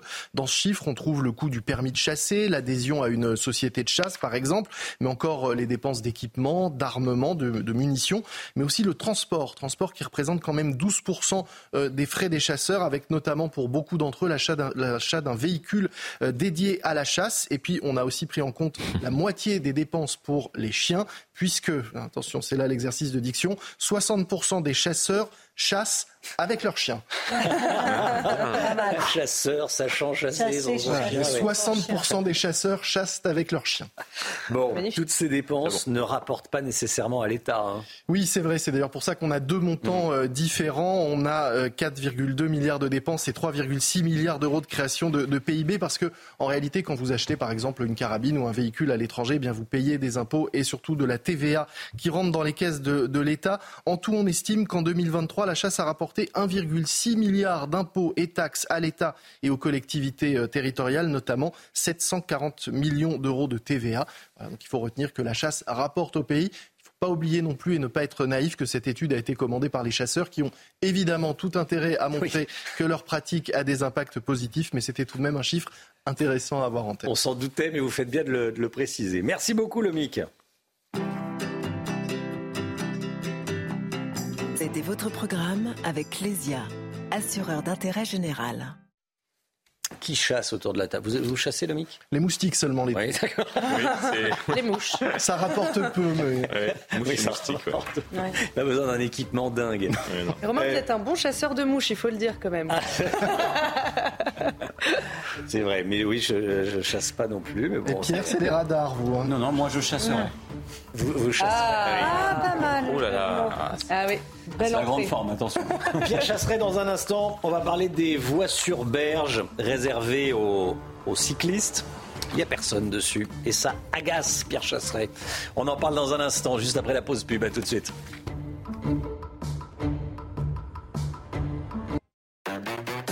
Retrouvez votre programme de choix avec Autosphère, premier distributeur automobile en France. L'automobile avec vous, Pierre Chasseret. Bonjour Pierre. Bonjour Romain. Une image vous a une nouvelle fois choqué, Pierre. Nous sommes euh, dans la vidéo que vous allez voir sur la voie sur berge, rive droite, à Paris, le long de la Seine. Hein. On est à Paris, ça, il n'y a pas de doute, avec la Tour Eiffel. Côté automobiliste, des bouchons, en tout cas, euh, bon, de la circulation, parce que là, il n'y a pas de. Bon, ça bah s'arrête, mais. Bah, disons que j'ai attendu le moment où ça roulait, surtout, parce que sinon, on aurait vu juste une, une voie à l'arrêt. Mais Et côté cycliste, aucun vélo. Bah, il n'y en a pas. Il y en a très peu. Et cette image, Hmm. c'est l'image que je vis au quotidien. Et ce qui me gêne, c'est que ces positions dogmatiques de la ville de Paris à l'encontre des automobilistes et des voitures, de tous ceux qui ont l'outrecuidance de prendre leur voiture le matin pour aller bosser, eh bien, elle est reprise comme une gangrène de la mauvaise idée. Ça part de Paris et ensuite on retrouve ces mêmes mauvaises idées un petit peu partout en France. J'en veux pour preuve les projets notamment de fermeture de voies sur berge dans des villes plus modestes en termes d'habitants, comme par exemple la ville d'Angers, qui part sur ces mêmes idées. C'était hier matin à 8h quand vous avez tourné cette vidéo. 8 heures du matin, c'est-à-dire l'heure de pointe pour aller au bureau. Alors je constate plusieurs choses. La première, c'est que sur cette voie, avant, on n'y circulait pas du tout. Aujourd'hui, on avance un petit peu. Il est 8 heures. Une demi-heure plus tard, on n'avancera plus. En tout cas, du côté des cyclistes, il n'y en a quasiment, soyons honnêtes. Cette vidéo, elle est longue, elle va loin. Je suis allé jusqu'au cœur de la capitale au niveau de l'hôtel de ville. C'est guère mieux. On n'avait pas beaucoup de déplacements. Alors pour vous, c'est un échec. Hein Ouais, c'est un échec parce qu'en fait, on a voulu euh, monter les automobilistes contre les cyclistes, créer une espèce de euh, de symbole politique à travers la possession du vélo, faire en sorte que les usagers s'opposent, alors que la route, elle devrait être partagée par tous. Est-ce qu'il y avait un réel besoin de cette piste cyclable, même si elle est très jolie, en ce moment, alors que de l'autre côté de la Seine, il y a une piste cyclable qui, elle, est très empruntée parce qu'elle répond davantage aux besoins des cyclistes? J'aurais préféré, Romain, avoir des projets où le vélo n'est pas un marqueur politique qui affirmerait, par exemple, on va pas se le, se le cacher. Plus le vélo se développe et plus on fait la guerre aux automobilistes, plus ça se passe dans des villes sur l'échiquier, plutôt côté gauche, dans les villes qui restent du côté de l'automobile ou qui en tout cas n'entravent pas totalement la liberté de se déplacer en, en ville, eh bien on retrouve plutôt des villes côté droit du bord politique. Oui, parce que bon, des, des- des cyclistes, on a de droite, de gauche. Hein, euh, Évidemment. euh, quand l'ancien président du MEDEF euh, quitte le MEDEF et dit, voilà, j'ai plus de chauffeur, il est en vélo, euh, je sais pas s'il est très très à gauche. C'est l'instrumentalisation politique. Oui, voilà, c'est ça. C'est l'instrumentalisation Ouais, politique Ouais, ouais. du vélo qui Ah. est pointé du doigt. Parce que le cycliste, l'automobiliste, il n'a pas de parti politique. Mmh. On est 40 millions d'automobilistes en France à avoir Ah un oui. usage différent de notre automobile, mais on a besoin de circuler. Merci beaucoup, Pierre Chasseret. Vous avez profité de votre programme de choix avec Autosphère, premier distributeur automobile en France. C'est News, il est 7h29. Le temps, Alexandra Blanc. C'est l'heure de vous plonger dans la météo avec Mondial Piscine. Mondial Piscine, la passion de réaliser vos rêves. Le temps avec vous, Alexandra Blanc. Oui, Alexandra, quel temps pour aujourd'hui? Avec des conditions météo toujours estivales au nord comme au sud ce matin. Un temps très lumineux. On a seulement quelques nuages sur la façade ouest ou encore un petit peu de brouillard sur la pointe bretonne. Et puis dans l'après-midi, on pourrait euh, localement avoir un temps un petit peu plus instable sur la pointe bretonne. Quelques nuages sur la façade ouest ou encore au pied des Pyrénées. Puis partout ailleurs, un ciel parfaitement dégagé. Côté température, déjà de la grande douceur. 21 degrés euh, pour Bordeaux ou encore pour Nice. En moyenne, 20 degrés à Paris. Et dans l'après-midi, les températures s'envolent. Cette vague de chaleur tardive qui va se poursuivre également en cette journée de mercredi. 34 à Paris, 34 degrés à Bordeaux, 35 à 36 degrés sur le centre Val-de-Loire ou encore localement jusqu'à 32 degrés sous le soleil de Strasbourg. Température qui vont rester élevée au moins euh, jusqu'à dimanche, voire même jusqu'à lundi avec cette vague de chaleur tardive qui n'en finit plus. C'était la météo avec Mondial Piscine. Mondial Piscine, la passion de réaliser vos rêves. CNews, il est 7h30. Merci d'être avec nous. Vous regardez la matinale de CNews à la une ce matin. Des réseaux de dealers qui se comportent comme des grandes entreprises, avec des offres d'emploi, avec un service de ressources humaines. C'est incroyable. On va tout vous montrer.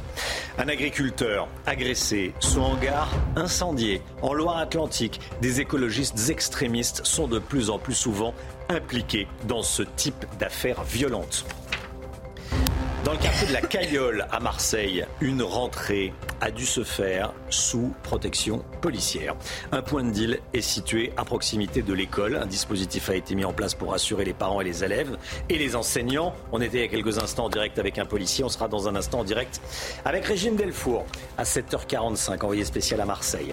La fin du, à tout de suite Régine, la fin du malus pour les nouveaux retraités. Ils vont toucher plus d'argent. Le malus pour les retraites complémentaires. Lomi Guillot va tout nous expliquer. Fini le mot euh, suspense. Il faudra désormais utiliser l'expression coup d'effroi. Pour lutter contre l'anglicisme, la commission d'enrichissement de la langue française vient de publier une liste de nouveaux termes. On va vous donner quelques exemples. Le trafic de drogue se professionnalise. Désormais, certains dealers utilisent le réseau de messagerie cryptée Telegram pour recruter. Alors ça ressemble à un véritable service des ressources humaines en ligne. Nos équipes ont recueilli les témoignages d'une femme qui a intégré un réseau de trafiquants. Michael Dos Santos et Amaury Bucco. Voici l'une des nombreuses offres d'emploi présentes sur un groupe géré par des dealers sur le service de messagerie Telegram. Ici, trois types de postes sont proposés, dont préparateur de commandes, salaire 3640 euros par mois. Des petites annonces alléchantes que l'on retrouve également sous forme de visuels. Tu es déterminé, tu as un bon esprit d'équipe et on te qualifie de rigoureux. Tu souhaites compléter tes revenus ou avoir un emploi à plein temps Postule chez nous. Ancienne chômeuse, Kelly s'est laissée tenter par l'une de ces annonces. Elle dévoile une organisation digne d'une entreprise. Donc c'était vraiment, euh, bon ben on te remercie pour ta candidature, on va t'envoyer te, maintenant vers le pôle RH. Donc j'ai discuté avec le chef RH de la boîte. Euh, et, puis, euh, et puis voilà, en fait, chaque interlocuteur, j'avais un manager. ensuite, j'ai eu une période d'essai. Et à l'issue de ma période d'essai, on a évoqué une embauche. Sans surprise, ce business de la drogue ne néglige pas ses clients. Certains consommateurs laissent même des avis. Impeccable, livreur sympa et produit de qualité. Horaire de livraison, tarifs et provenance de la marchandise ou encore processus de commande, tout est également détaillé dans des visuels inspirés du géant Amazon. À croire que rien de tout ça est illégal.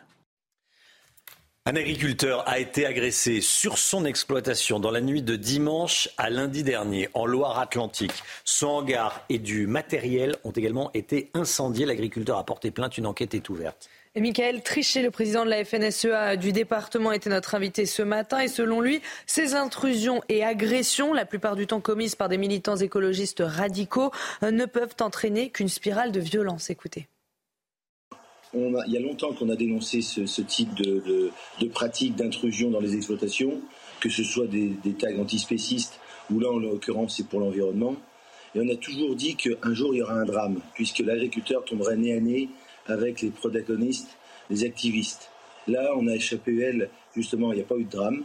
Est-ce qu'il faut en attendre un? Ça, je ne sais pas. Il n'y a aucune cause environnementale, quelle qu'elle soit, qui mérite d'insulter les gens, euh, d'aller dans leurs exploitations, de mettre des tags. Et là, de surcroît, on a une montée de de, disons, de la, de la violence, puisqu'on a incendié du matériel qui a provoqué des dégâts assez importants. Le sélectionneur de l'équipe d'Espagne féminine de football, Jorge Vilda, a été démis de ses fonctions. Les méthodes de ce proche de Luis Rubiales ont été critiquées par ses joueuses. Hein. Et un peu plus tôt, la Fédération espagnole de foot a demandé pardon au monde du foot et à l'ensemble de la société pour le comportement inacceptable de son président, Luis Rubiales. Les informations de Frédéric Traini.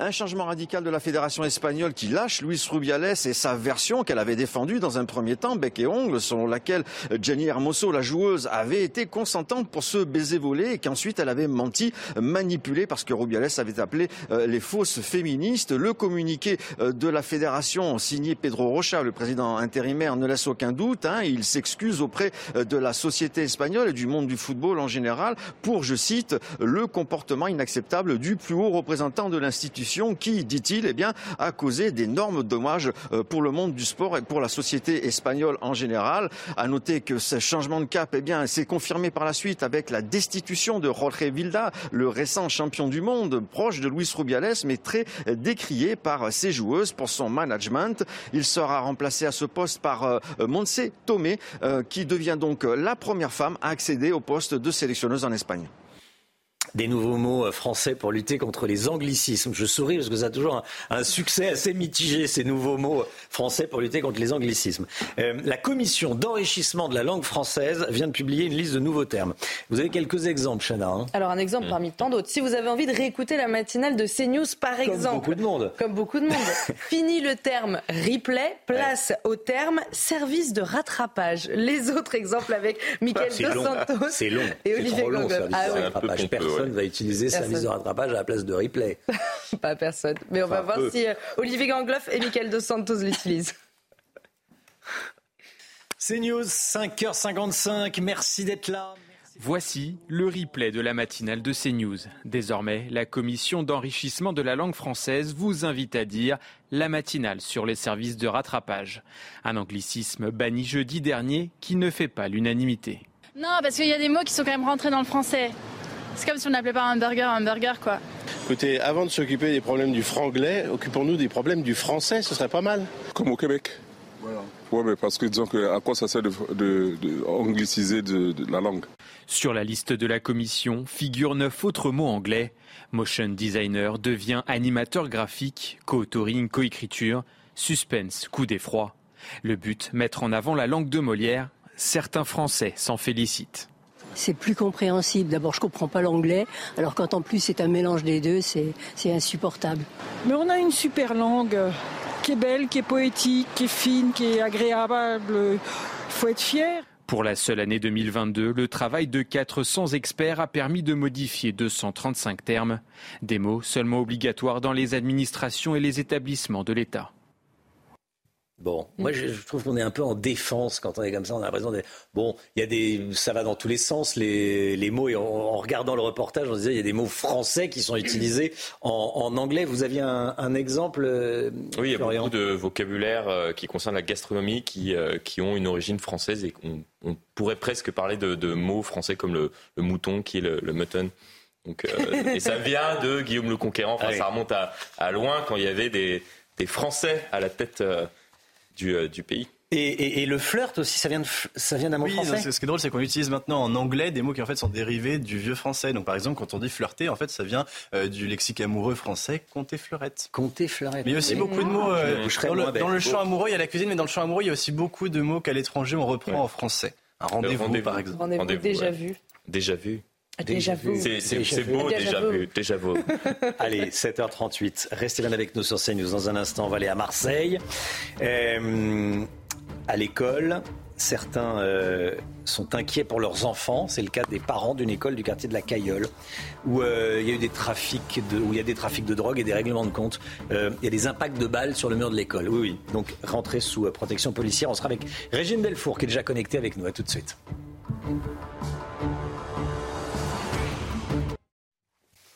7h42, l'équipe est là, l'équipe de la matinale est là, Chana Lousteau, Florian Tardif, Alexandra Blanc, Paul Sugy, bonjour Paul. Bonjour Romain. Et le Guillot, bien sûr, l'écho dans un instant. On va partir à Marseille. La rentrée scolaire se fait sous surveillance policière face aux nombreux règlements de compte sur fond de trafic de drogue. Les parents d'élèves demandaient des actions fortes dans le quartier de la Cailleule, dans le 9e arrondissement. Un point de deal est installé juste en face d'une école et du, du coup, il y avait des policiers pour la rentrée. Régine Delfour, avec nous. Bonjour Régine, envoyée spéciale de, de CNews, avec Sacha Robin pour les images. Euh, Régine, vous avez rencontré des mères de famille. Dans quel état d'esprit sont-elles?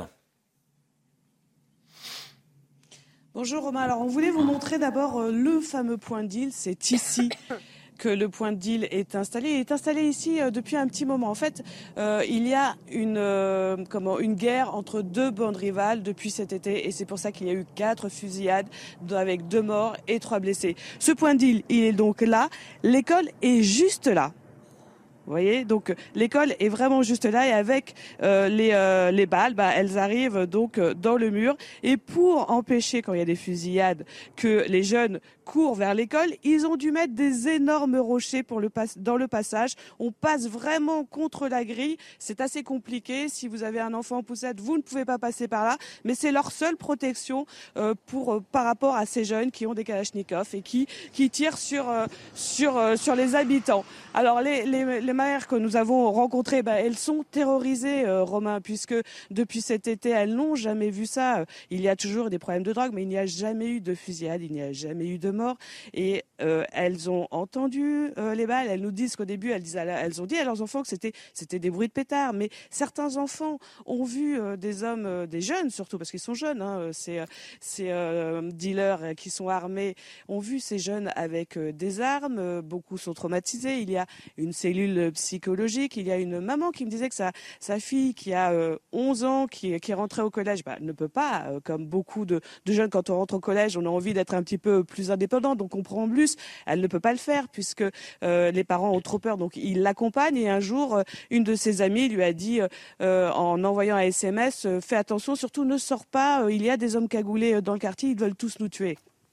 Ah. Régine, euh, qu'est-ce qu'elle réclame, ces mères, exactement? Alors, ce quartier, il a été rénové. on est dans les quartiers sud. On parle souvent des quartiers nord de, de Marseille. Là, c'est le quartier sud. On est près des Calanques. Donc, c'est c'est tranquille, même s'il y a toujours eu des problèmes de deal, mais c'est un quartier plutôt tranquille. Donc cette école, elle n'est pas en REP+, c'est-à-dire elle n'est pas en réseau d'éducation prioritaire. Les mamans, elles réclament d'abord que cette école soit dans, un, dans une REP+, ça donnerait beaucoup plus d'aide. Euh, elles disent qu'il n'y a plus de maison quartier, que les jeunes sont laissés à l'abandon et que cette situation, elle ne date pas d'hier. Pour le moment, il y a une forte présence euh, policière, notamment euh, les jours où l'école est ouverte, donc aux entrées, aux sortie aussi le midi, mais, quid dans quelques semaines? Donc elles nous ont dit que si dans quelques semaines euh, il n'y avait pas d'amélioration, si elles avaient toujours la peur au ventre, parce qu'il faut comprendre que dans ce quartier, on vit comme si euh, euh, on était à l'heure du confinement. Ils n'ont pas envie de sortir, ils ont la peur en ventre quand ils sortent. Euh, le soir, euh, certains nous disaient, quand on sort, on court pour rentrer chez nous. Donc s'il n'y a pas de choses qui sont faites d'une façon concrète, eh bien, elles vont euh, déclencher d'autres actions, peut-être une marche, mais elles veulent que ce problème d'insécurité soit réglé. Régine Delfour, envoyée spéciale à, Marseille. Merci beaucoup Régine avec Sacha Robin. On comprend tout hein, de, la, de, la, situation. On voit que les, les, euh, les autorités sont obligées de s'adapter au trafic de drogue. Voilà, il y a un trafic de drogue, comme on ne peut pas l'arrêter, ben, on, s'adapte. Donc euh, vous avez vu l'entrée de, de, de, cette école. C'est assez euh, édifiant, édifiant. Merci à vous, Régine. Je voulais qu'on réécoute cet extrait de l'heure des pros 2 hier soir. Tiens, si vous ne l'avez pas vu, autour de Pascal Pro, il y avait notamment Gilles William Golnadel, qui s'est étonné que l'on en fasse des tonnes sur le baiser forcé commis par Luis Rubiales en Espagne, alors que les médias ne parlent quasiment plus du viol atroce, s'il en est, d'une jeune femme cet été à Cherbourg. Écoutez. Il y a eu 30 articles, il y a eu peut-être 30 articles dans le monde, je vous assure, sur le baiser volé ou bolé, baiser forcé, et un article, un article sur le viol atroce de Cherbourg. Il y a un baiser à l'étranger dont on n'arrête pas d'en parler chaque jour, et sur le viol atroce, sur le viol, qui, est un crime d'exception, il n'y a rien. Vous avez raison. Il n'y a rien. Rien. Ça, il n'y a rien. Je suis désolé. Vous avez raison. Euh, regardez il y a plein de gens qui sont en train d'apprendre qu'il y a un viol. Regardez l'audiovisuel de service public, France Inter, rien de rien. Rien de rien. Un esprit chagrin pourrait penser parce que le violeur s'appelle Oumar. Voilà, il y a plein de gens qui sont en train d'apprendre euh, en écoutant ces news qu'il y a eu un viol à Cherbourg, disait Pascal Pro. Est-ce qu'il a raison euh, Malheureusement, je crains que oui. Euh, voilà, on va continuer à en parler évidemment de, cette affaire de, de, Cherbourg. Mais je voulais qu'on réécoute cet extrait. Il est 7h47, l'économie à présent avec vous, le Miguillot. Pascal qu'on retrouve à 9h bien sûr.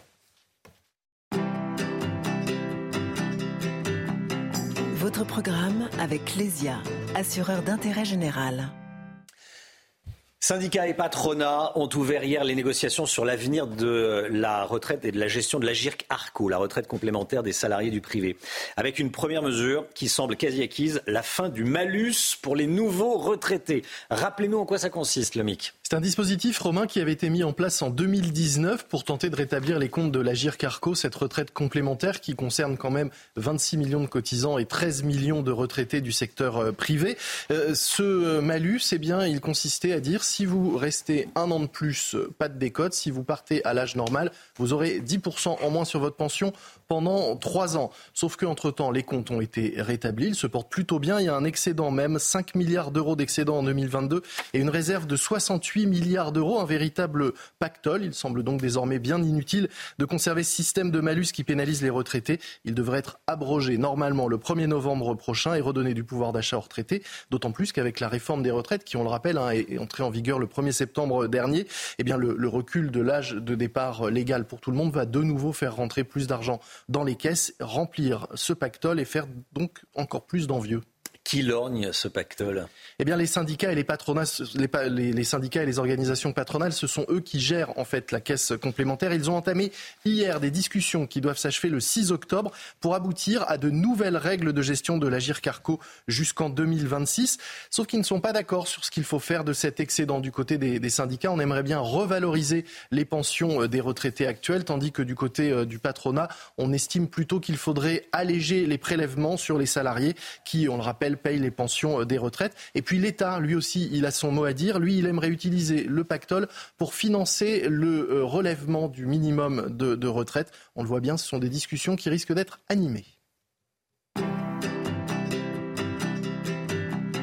C'était votre programme avec Lesia, assureur d'intérêt général.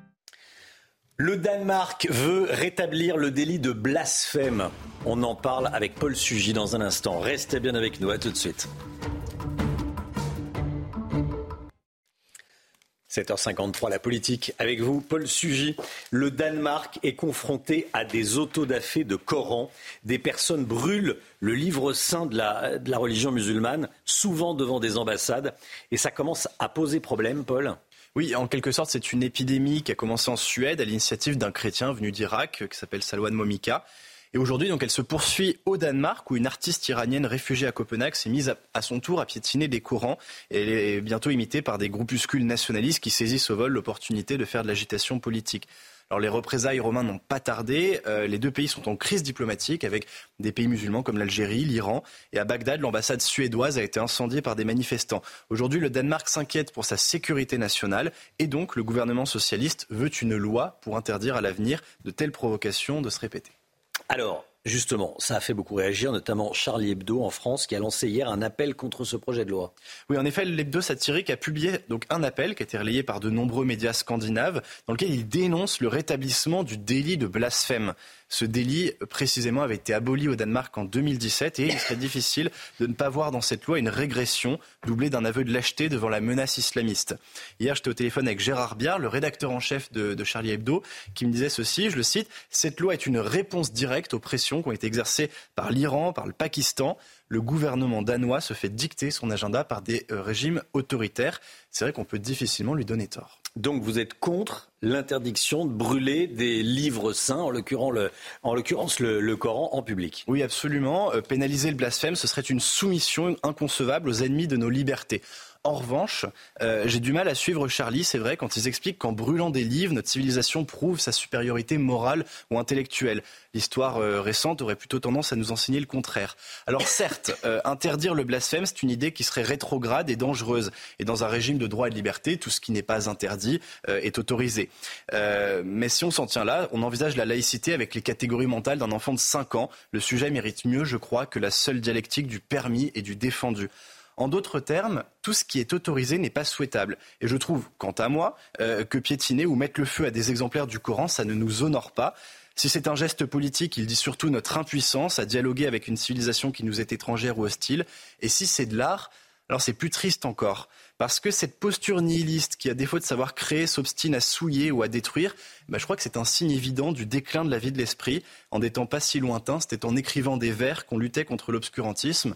Les fanatiques d'Allah fustigent à longueur de prêche la décadence de l'Occident. Tâchons au moins de ne pas leur donner raison sur ce point. Le point de vue de Paul Sugy dans, dans la matinale. Merci beaucoup, Paul.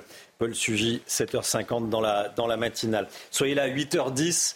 Euh, l'interview, la grande interview de Sonia Mabrouk sur CNews et sur Europe 1. Sonia qui reçoit ce matin Manuel Bompard. La musique tout de suite. Votre programme avec Groupe Verlaine, installateur de pompes à chaleur atlantique alimentées par une centrale photovoltaïque. Groupe Verlaine, le climat de confiance. Justin Timberlake, Timbaland et Nelly Furtado sont de retour. Ce trio, euh, ce trio iconique nous fait découvrir Keep Going Up, leur nouveau titre, un son pour les nostalgiques des années 2000 qui cumule plusieurs millions d'écoutes sur les plateformes. On écoute.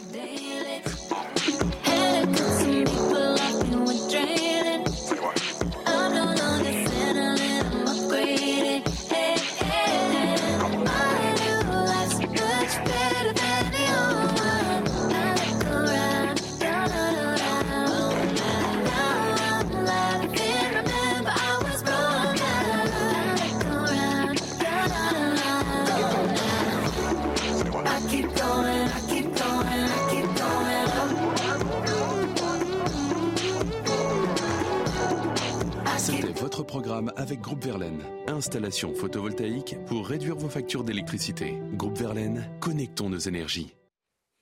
Le temps avec vous, Alexandra. Quel est le programme du jour? Eh bien, les inondations du côté de la Grèce, on va le voir avec donc euh, ce bilan incroyable, avec donc euh, Mondial Piscine, la passion de réaliser vos rêves.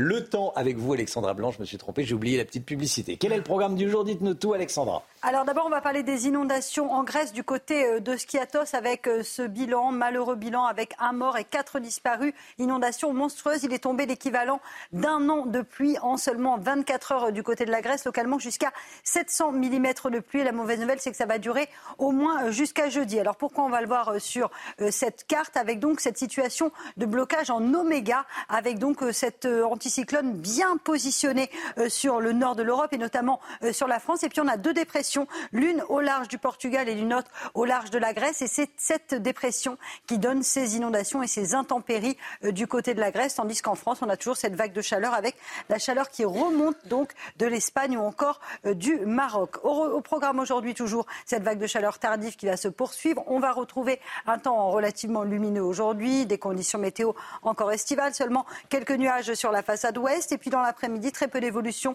peut-être un petit peu plus d'instabilité euh, du côté de la Bretagne et un ciel légèrement laiteux, légèrement voilé sur la façade ouest, quelques nuages également au pied des Pyrénées. Et c'est surtout les températures qui vont nous intéresser une nouvelle fois aujourd'hui. De la grande douceur ce matin, notamment à Paris ou encore du côté de Bordeaux, avec en moyenne entre 20 et 22 degrés. Puis dans l'après-midi, les températures vont s'envoler. On sera en moyenne 8 à 12 degrés au-dessus des normales de saison, 35 à 36 degrés sur le centre-val de Loire, 34 degrés en moyenne à Bordeaux ou encore à Paris. Et vous aurez localement jusqu'à 33 degrés à Dijon. Température qui reste particulièrement élevée et cette vague de chaleur va se poursuivre au moins jusqu'à dimanche lundi. C'était la météo avec Mondial Piscine. Mondial Piscine, la passion de réaliser vos rêves. Il est bientôt 8 heures. Merci d'être avec nous sur CNews. Vous regardez la matinale à la une des élèves qui cherchent à contourner l'interdiction du port de l'abaya. Témoignage édifiant d'une professeure dans un instant.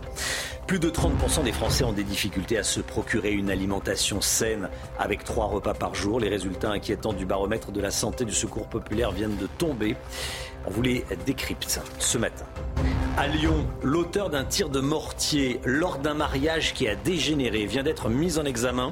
Le mortier d'artifice qu'il avait tiré avait atterri dans un immeuble qui avait pris feu. Et puis un mort et quatre disparus en Grèce après les gigantesques incendies de cet été. Le pays est frappé par des inondations impressionnantes et meurtrières. 67 élèves ont donc euh, refusé de retirer leur abaya le jour de la rentrée scolaire. On vous donnait ces chiffres d'hier matin. L'interdiction du vêtement religieux à l'école a globalement été respectée. Mais ce qui inquiète les professeurs, ce sont les détournements, les tentatives de contournement de cette interdiction. Oui, puisque certaines élèves tentent de trouver euh, des subterfuges en portant des vêtements amples qui ne sont pas euh, des abayas. En tout cas, c'est ce qu'affirme une professeure du sud de la France interviewée par Jean-Luc Thomas et Thibault Marcheteau. Le récit est signé Michael Dos Santos. Le débat autour des tenues à l'école ne fait que commencer. Pour cette enseignante, certaines élèves musulmanes contournent déjà l'interdiction de l'abaya. Donc le corps, vous allez le couvrir avec une abaya, vous allez le couvrir avec euh, une chemise ample portée sur un pantalon fluide large, vous allez pouvoir même le porter, enfin l'afficher avec un sweat pour couvrir la tête et couvrir les mains. Des vêtements en vente dans de grandes enseignes de prêt-à-porter. Facile donc de trouver la parade. Elle propose des vêtements qui couvrent l'intégralité du corps et qui sont très, euh, très accessoirisés, qui sont très modernes, qui sont euh, volantés, qui euh, affichent des textures très modes, avec des coloris très tendance. Hormis les vêtements, Marie s'attarde désormais sur ce qu'elle définit comme des marqueurs identitaires. Le refus de la mixité au sein de la classe, c'est-à-dire que les filles vont rester entre filles, elles vont refuser de se mettre à côté de garçons le refus d'enlever le hijab qui est porté systématiquement autour du cou. Donc si elle refuse de l'enlever, qu'elle refuse de le mettre au fond du sac, qu'elle refuse de le poser sur la table, qu'elle refuse de le mettre à un dossier de chaise. Une idéologie partagée par les salafistes et les frères musulmans, présente dès le plus jeune âge. Ça commence déjà euh, très petit avec les écoles maternelles. Les enfants en pleurs euh, à qui on expliquait qu'ils allaient brûler en enfer s'ils ne faisaient pas leur prière euh, dans la journée. Pour freiner le mouvement, cette enseignante appelle à une formation accélérée du personnel éducatif, ainsi qu'au port de l'uniforme. Éric Dupont-Moretti donne des directives à tous les procureurs d'ailleurs à propos de Mm. l'interdiction de la baya. Le garde des Sceaux leur a adressé une circulaire hier dans laquelle il insiste sur la nécessité de la fermeté en cas d'atteinte grave à la laïcité. Regardez, il demande une réponse pénale ferme, rapide et systématique face à toute forme de radicalisation ou de séparatisme. Selon le ministre de la Justice, l'école doit rester un sanctuaire républicain. Florian Tardif, sur ces atteintes à la laïcité, l'exécutif veut être intraitable Oui, c'est en quelque sorte, Romain, le deuxième étage de la, de la fusée après le message de fermeté de Gabriel Attal la semaine dernière, celui d'Éric Dupont-Moretti. Donc cette semaine, si l'interdiction euh, de l'abaya à l'école n'est pas euh, clairement euh, mentionnée dans cette circulaire envoyée au procureur, c'est bien de ce phénomène récent et en progression dont il est question. Et à ce sujet, l'exécutif, vous avez raison, veut être intraitable. On voit cette circulaire donc relative aux infractions commises en milieu scolaire envoyée à l'ensemble des, euh, des procureurs. Alors pourquoi l'exécutif veut-il être intraitable? Tout simplement parce qu'il y voit une tentative de euh, défier le système républicain. Ce sont les termes qui ont été euh, employés récemment par le président de la République. C'est pourquoi le garde des Sceaux en appelle aujourd'hui euh, les procureurs à une réponse pénale ferme rapide et systématique, en rappelant bien évidemment les dispositifs juridiques qui existent pour permettre de poursuivre les auteurs d'infractions. Merci beaucoup Florian. Le baromètre de la pauvreté du secours populaire, les résultats sont tombés ce matin et ils sont inquiétants, Chana. Oui, face à l'inflation, les Français sont une majorité à devoir euh, s'adapter pour faire des économies. Un exemple, plus d'un Français sur deux, 52% exactement, ne font plus trois repas par jour. Tous les autres chiffres avec Mathilde Ibanez et Aminat Adem. L'inflation pèse sur le porte-monnaie des Français et pour limiter leurs dépenses, beaucoup adoptent des stratégies allant même jusqu'à manger moins souvent. 52% ne font plus trois repas par jour, 47% n'achètent plus de viande et 45% ont du mal à payer certains actes médicaux mal remboursés par la sécurité sociale. Autre résultat, les Français considèrent qu'une personne seule est pauvre lorsque son revenu net est inférieur à 1377 euros, seulement 6 euros de moins que le SMIC actuel. Ce chiffre-là, il est intéressant parce qu'il est au-dessus du seuil de, pauvreté et surtout, euh, il quand même, il augmente de 114 euros par rapport à l'année d'avant. Et donc, ça veut dire aussi que aujourd'hui, les gens considèrent que pour s'en sortir, il faut vraiment gagner beaucoup plus que l'année dernière. 58% des Français les plus vulnérables ont le sentiment d'être proches de basculer dans la précarité, selon le sondage du Secours populaire. Un constat alarmant. Plus on avance, là, euh, c'est plus on- les gens euh, se sentent fragilisés. Euh, Il y, a, il y a une anxiété euh, qui grimpe. Et il faut, faut le voir comme ça. C'est-à-dire que c'est pas que les gens sont dans la précarité, c'est qu'ils ils- ils ont l'impression qu'ils peuvent y tomber de- du jour au lendemain. Quoi. Dans un contexte où la hausse des prix se poursuit, 18% des Français affirment être à découvert à la fin du mois. Encore un mariage qui dégénère. Je voulais qu'on en parle. À Lyon, cette fois-ci, le témoin du marié a été mis en examen après l'incendie d'un immeuble du 8e arrondissement lyonnais. Incendie provoqué par un tir de mortier. Ça s'est passé pendant un mariage. hein. Hum, Cet homme de 20 ans se trouvait dans une voiture du cortège du mariage célébré dans la commune de Saint-Fond. Alain Barbéry du syndicat Alliance Police du Rhône revient sur l'étendue des dégâts. Écoutez. On a, on a euh, vécu euh, un événement qui aurait pu être dramatique, alors que c'est censé être un heureux événement euh, pour, euh, pour ces, ces- ces mariés. On a eu quand même cinq appartements qui ont été dégradés euh, par euh, euh, ces, feux d'artifice et des personnes, plus d'une vingtaine de personnes qui ont dû être relogées. Voilà, témoignage CNews ce matin. Restez bien avec nous dans un instant à 8h13 exactement. C'est la grande interview sur CNews et Europe 1. Sonia Mabrouk reçoit Manuel Bompard. À tout de suite. C'est la grande interview sur euh, CNews et, Europe 1. Bonjour à vous, Manuel. Bompard, et bienvenue, coordinateur national de la France Insoumise. Beaucoup de sujets d'actualité à vous soumettre ce matin. Le Conseil d'État va rendre sa décision rapidement dans les prochaines heures sur l'interdiction de la baya. Alors, dans toutes les enquêtes, vous êtes désavoué par une écrasante majorité de Français, vous êtes désavoué par les sympathisants de la France Insoumise, vous êtes désavoué par une grande partie des, des enseignants qui attendaient cette clarification. Est-ce que ce matin, euh, Monsieur Bompard, vous, vous persévérez dans l'aveuglement? Euh, je vois que votre question est, nuancée. Euh, D'abord, je veux dire que j'écouterai les sondages sur ce sujet à partir du moment où on publiera une étude dans laquelle on me dira quel est le pourcentage de Françaises et de Français qui savent réellement ce qu'est une abaya. Parce que depuis euh, des semaines et des semaines, on mélange et on amalgame l'abaya, le voile, parfois même la burqa. Je pense qu'il faut que les gens qui nous écoutent comprennent. Vous êtes en train d'en faire la démonstration sans doute sur les, sur les images.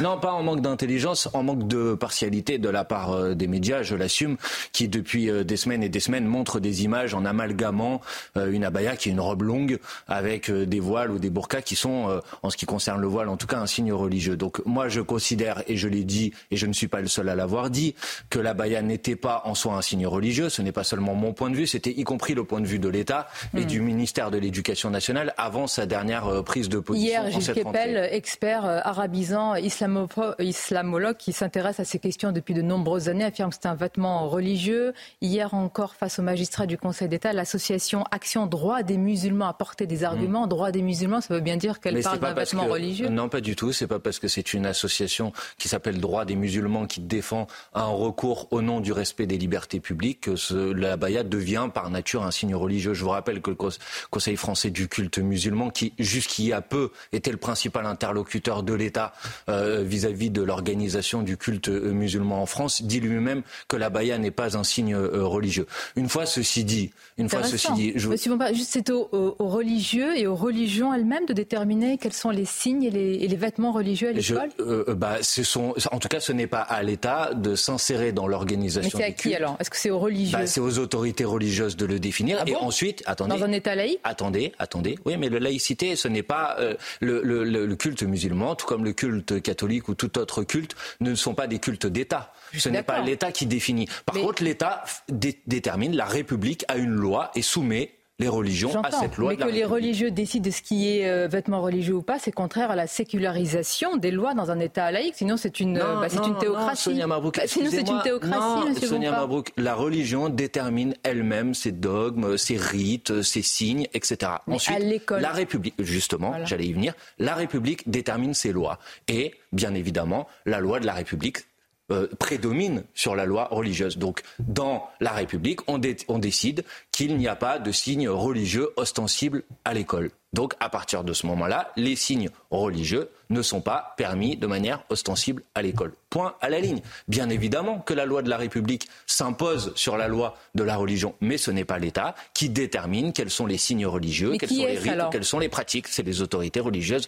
Euh, J'en ai parlé. Ça me paraît être très clair et ça me paraît être la définition précise et exacte de la loi de 1905. Donc je rappelle qu'elle dit précisément qu'elle ne reconnaît ni ne subventionne aucun culte. Est-ce que vous continuez à dire, Manuel Bompard, que la décision du ministre revêt un caractère islamophobe? Je dis que la décision du ministre, parce qu'elle ne caractérise pas euh, ce, ce qu'est euh, une abaya, euh, elle ouvre la voie à l'arbitraire et que les situations d'arbitraire, elles peuvent se traduire par des situations de discrimination ou de stigmatisation. Si, si, j'allais y venir. Vous Bah, elle- employez le mot Écoutez, je vais y venir. Euh, euh, le, le- parce qu'elle ouvre la voie à l'arbitraire, cette décision, elle euh, ouvre la voie à des situations de discrimination en raison d'une pratique religieuse, donc à de l'islamophobie. Ça ne veut pas dire que la loi elle-même l'est, ça veut dire qu'elle ouvre la voie à l'arbitraire et qu'elle peut se traduire Est-ce par que ce la type de décision du ministre est, entre guillemets, Ben, islamophobe je crois que j'ai répondu très Mais précisément. non, le, le mot est euh, important. Sonia. Mathilde Panot, chef des députés Mais- euh, mais Sonia Mabrouk, insoumis au Parlement, si l'a utilisé. Un rentrée- professeur a perdu la vie car un procès en islamophobie a été instruit contre lui, basé ça sur le mensonge Bon, d'une alors là, vous reprenez un- relayé par la haine d'un répondre, si parent d'élève.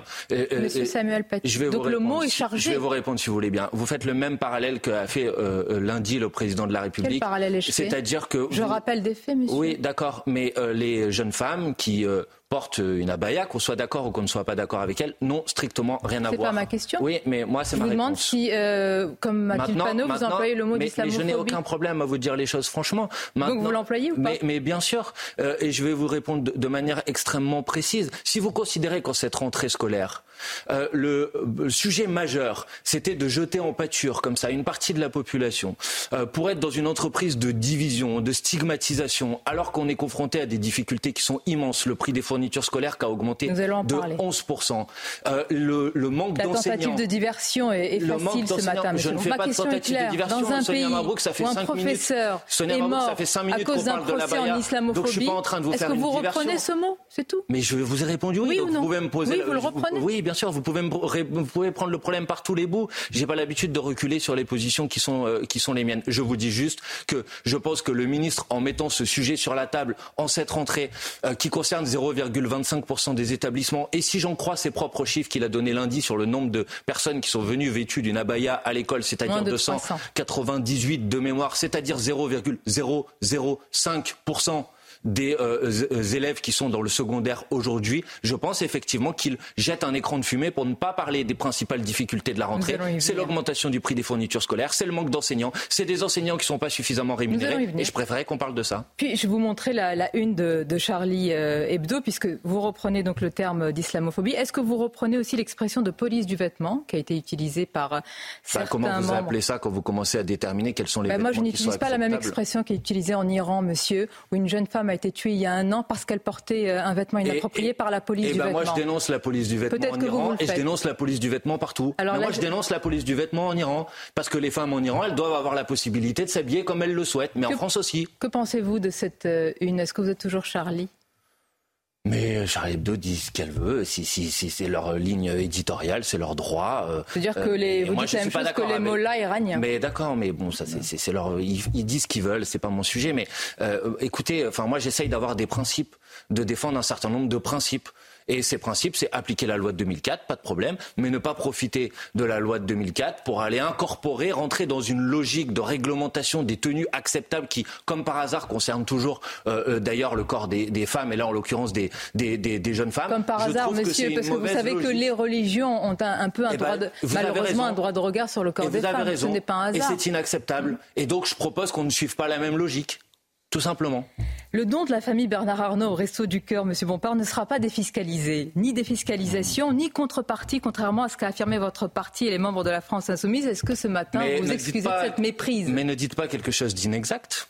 Euh, Non, moi, il y je aura n'ai pas, je n'ai pas parlé de défiscalisation. Vous, peut-être, mais, Mais les autres. euh, mais ah bah, madame, écoutez, vous êtes Sonia solidaire avec vos Mais bien sûr, je camarades. suis solidaire de, vous de- connais, de- vous de tous. Et dans un premier temps, l'annonce a été faite. Et puis ensuite, il a été précisé qu'il ne serait pas défiscalisé. Très bien, j'en prends acte. Maintenant, ce que je vous dis, c'est que M. Arnaud, sur ses revenus de l'année dernière, a payé l'équivalent de 12% d'impôts. La plus haute tranche de l'impôt sur le revenu, elle est à 45%. Si M. Arnaud avait payé ses impôts comme il aurait dû le payer l'année dernière, Vous êtes il aurait, désavoué il sur aurait- ce sujet. Il aurait donné, mais de quoi vous me parlez Il aurait donné 400 millions d'euros aux caisses de l'État, c'est-à-dire Faites le calcul, 40 fois plus Oui, oui. que le J'ai vu votre calcul sur les réseaux sociaux. Et- Personne ne peut le, le vérifier. Par ailleurs, à chaque Si, fois si, qu'un les membres de Vous m'avez cité euh, Charlie Hebdo tout à l'heure. Je cite le Canard enchaîné qui a Vous fait un article très très précis souvent sur ce sujet. revenus, dividendes, Je entreprises ne et rien. personnelles. Je ne confonds rien. Je parle précisément de ses revenus, pas de sa fortune personnelle, et je parle du taux auquel il a contribué à la solidarité nationale. Donc, excusez-moi de vous le dire, mais là, c'est vous qui devez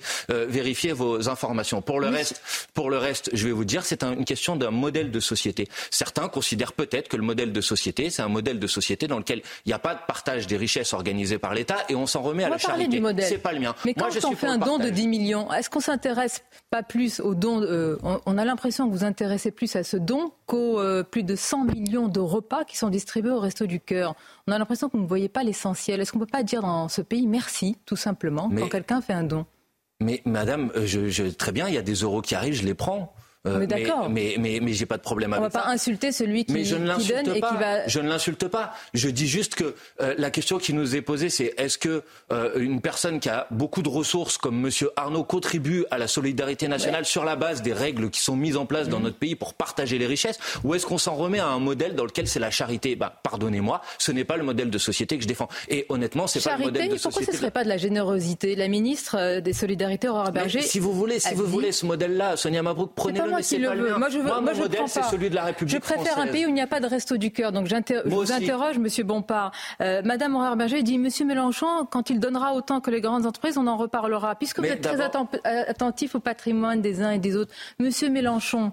Madame. ah, écoutez, pardonnez-moi. Madame. Transparence et patrimoine Très bien. millionnaire, combien donne-t-il aussi? Eh ben ça, vous lui poserez la question à lui. Moi, je ne suis pas, je ne gère pas le- Puisqu'on l'argent. vérifie le cœur et les Je- reins Je de ne gère pas l'argent de Monsieur Mélenchon, mais si, euh, si vous, vous savez que l'équivalent du don qu'a donné Bernard Arnault, si vous le ramener à sa fortune personnelle, c'est l'équivalent pour quelqu'un qui gagne le SMIC d'un don de 30 centimes d'euros. Donc si vous voulez, si vous voulez, madame, je peux dire, je peux dire merci, bravo. Mais c'est pas mon sujet. Je veux Ma vos question, convictions, monsieur Bompard, ben, mes ce matin. Pourquoi moins elles de sont- milliardaires donnerait, euh, donnerait Laissez-moi juste développer une idée. si donnerait voulez moins de pauvres Euh, euh, euh, je vous dis les choses de manière très simple.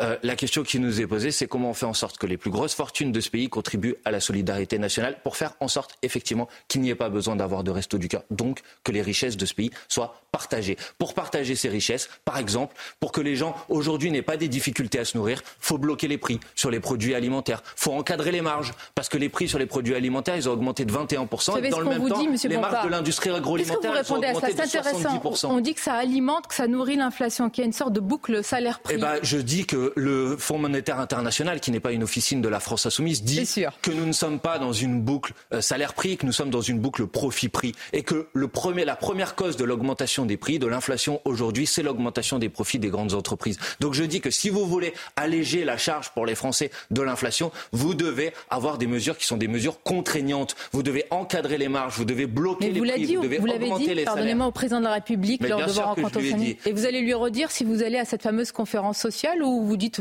Mais la conférence nous sociale, pas, ça excusez-moi, mais une conférence sociale n'invite pas les partis politiques. Euh, Cette fameuse conférence sociale est censée, si j'ai bien compris, discuter des problèmes des branches dans lesquelles il y a des minima qui sont inférieurs au SMIC. Donc le président de la République n'a rien annoncé de nouveau. Il avait déjà annoncé qu'il y aurait des discussions avec les organisations syndicales au mois de mars. Depuis, il y a davantage de branches qui ont des minima en dessous du SMIC qu'au moment où il a fait cette annonce. Mais vous Donc, savez pourquoi. Le SMIC a, a Parce que le augmenté SMIC a et donc euh, mécaniquement, Mais si à chaque revalorisation du SMIC, il faut réorganiser pendant 12 heures une discussion avec le président de la République pour obtenir que les minima de branche passent au-dessus du SMIC, tout ça est scandaleux, est absurde. Donc je propose qu'il y ait une loi. Puisque si le président de la République veut agir sur ce sujet, on le fait par la loi, pour qu'à chaque revalorisation du SMIC, les minima de branche soient aussi revalorisés. Monsieur Bompard, deux questions dans l'actualité euh, dans cette grande interview sur Europe 1 et, et CNews. D'abord, un livre choc qui s'intitule Le prix du berceau, qui décrit la course au rendement dans certaines crèches privées. Mais je le précise, hein, des crèches qui sont en partie financées par l'État, donc par notre argent, par euh, les impôts, où il y a véritablement des actes de, de maltraitance, de mauvais traitement par rapport à, à de tout jeunes enfants. Est-ce qu'il faut une commission d'enquête parlementaire comme il y a eu pour les, les Oui, il faut une commission d'enquête parlementaire. Nous en avions fait déjà la proposition. C'est mon collègue William Martinet, député des Yvelines, qui avait déposé cette proposition de commission d'enquête au mois d'avril pour qu'on enquête sur ce qui se passe euh, réellement dans ces crèches lucratives privées, dont le coût est de 15%, euh, le coût de fonctionnement est de 15% supérieur aux crèches euh, publiques et dans lesquelles il y a manifestement des situations de maltraitance. Donc oui, il faut une commission euh, d'enquête et il faut remettre en cause ce modèle. Moi, je défends au contraire un service public de la petite enfance pour que cette question-là, elle soit gérée, euh, prise en charge par la puissance publique. Que ferez-vous vendredi soir?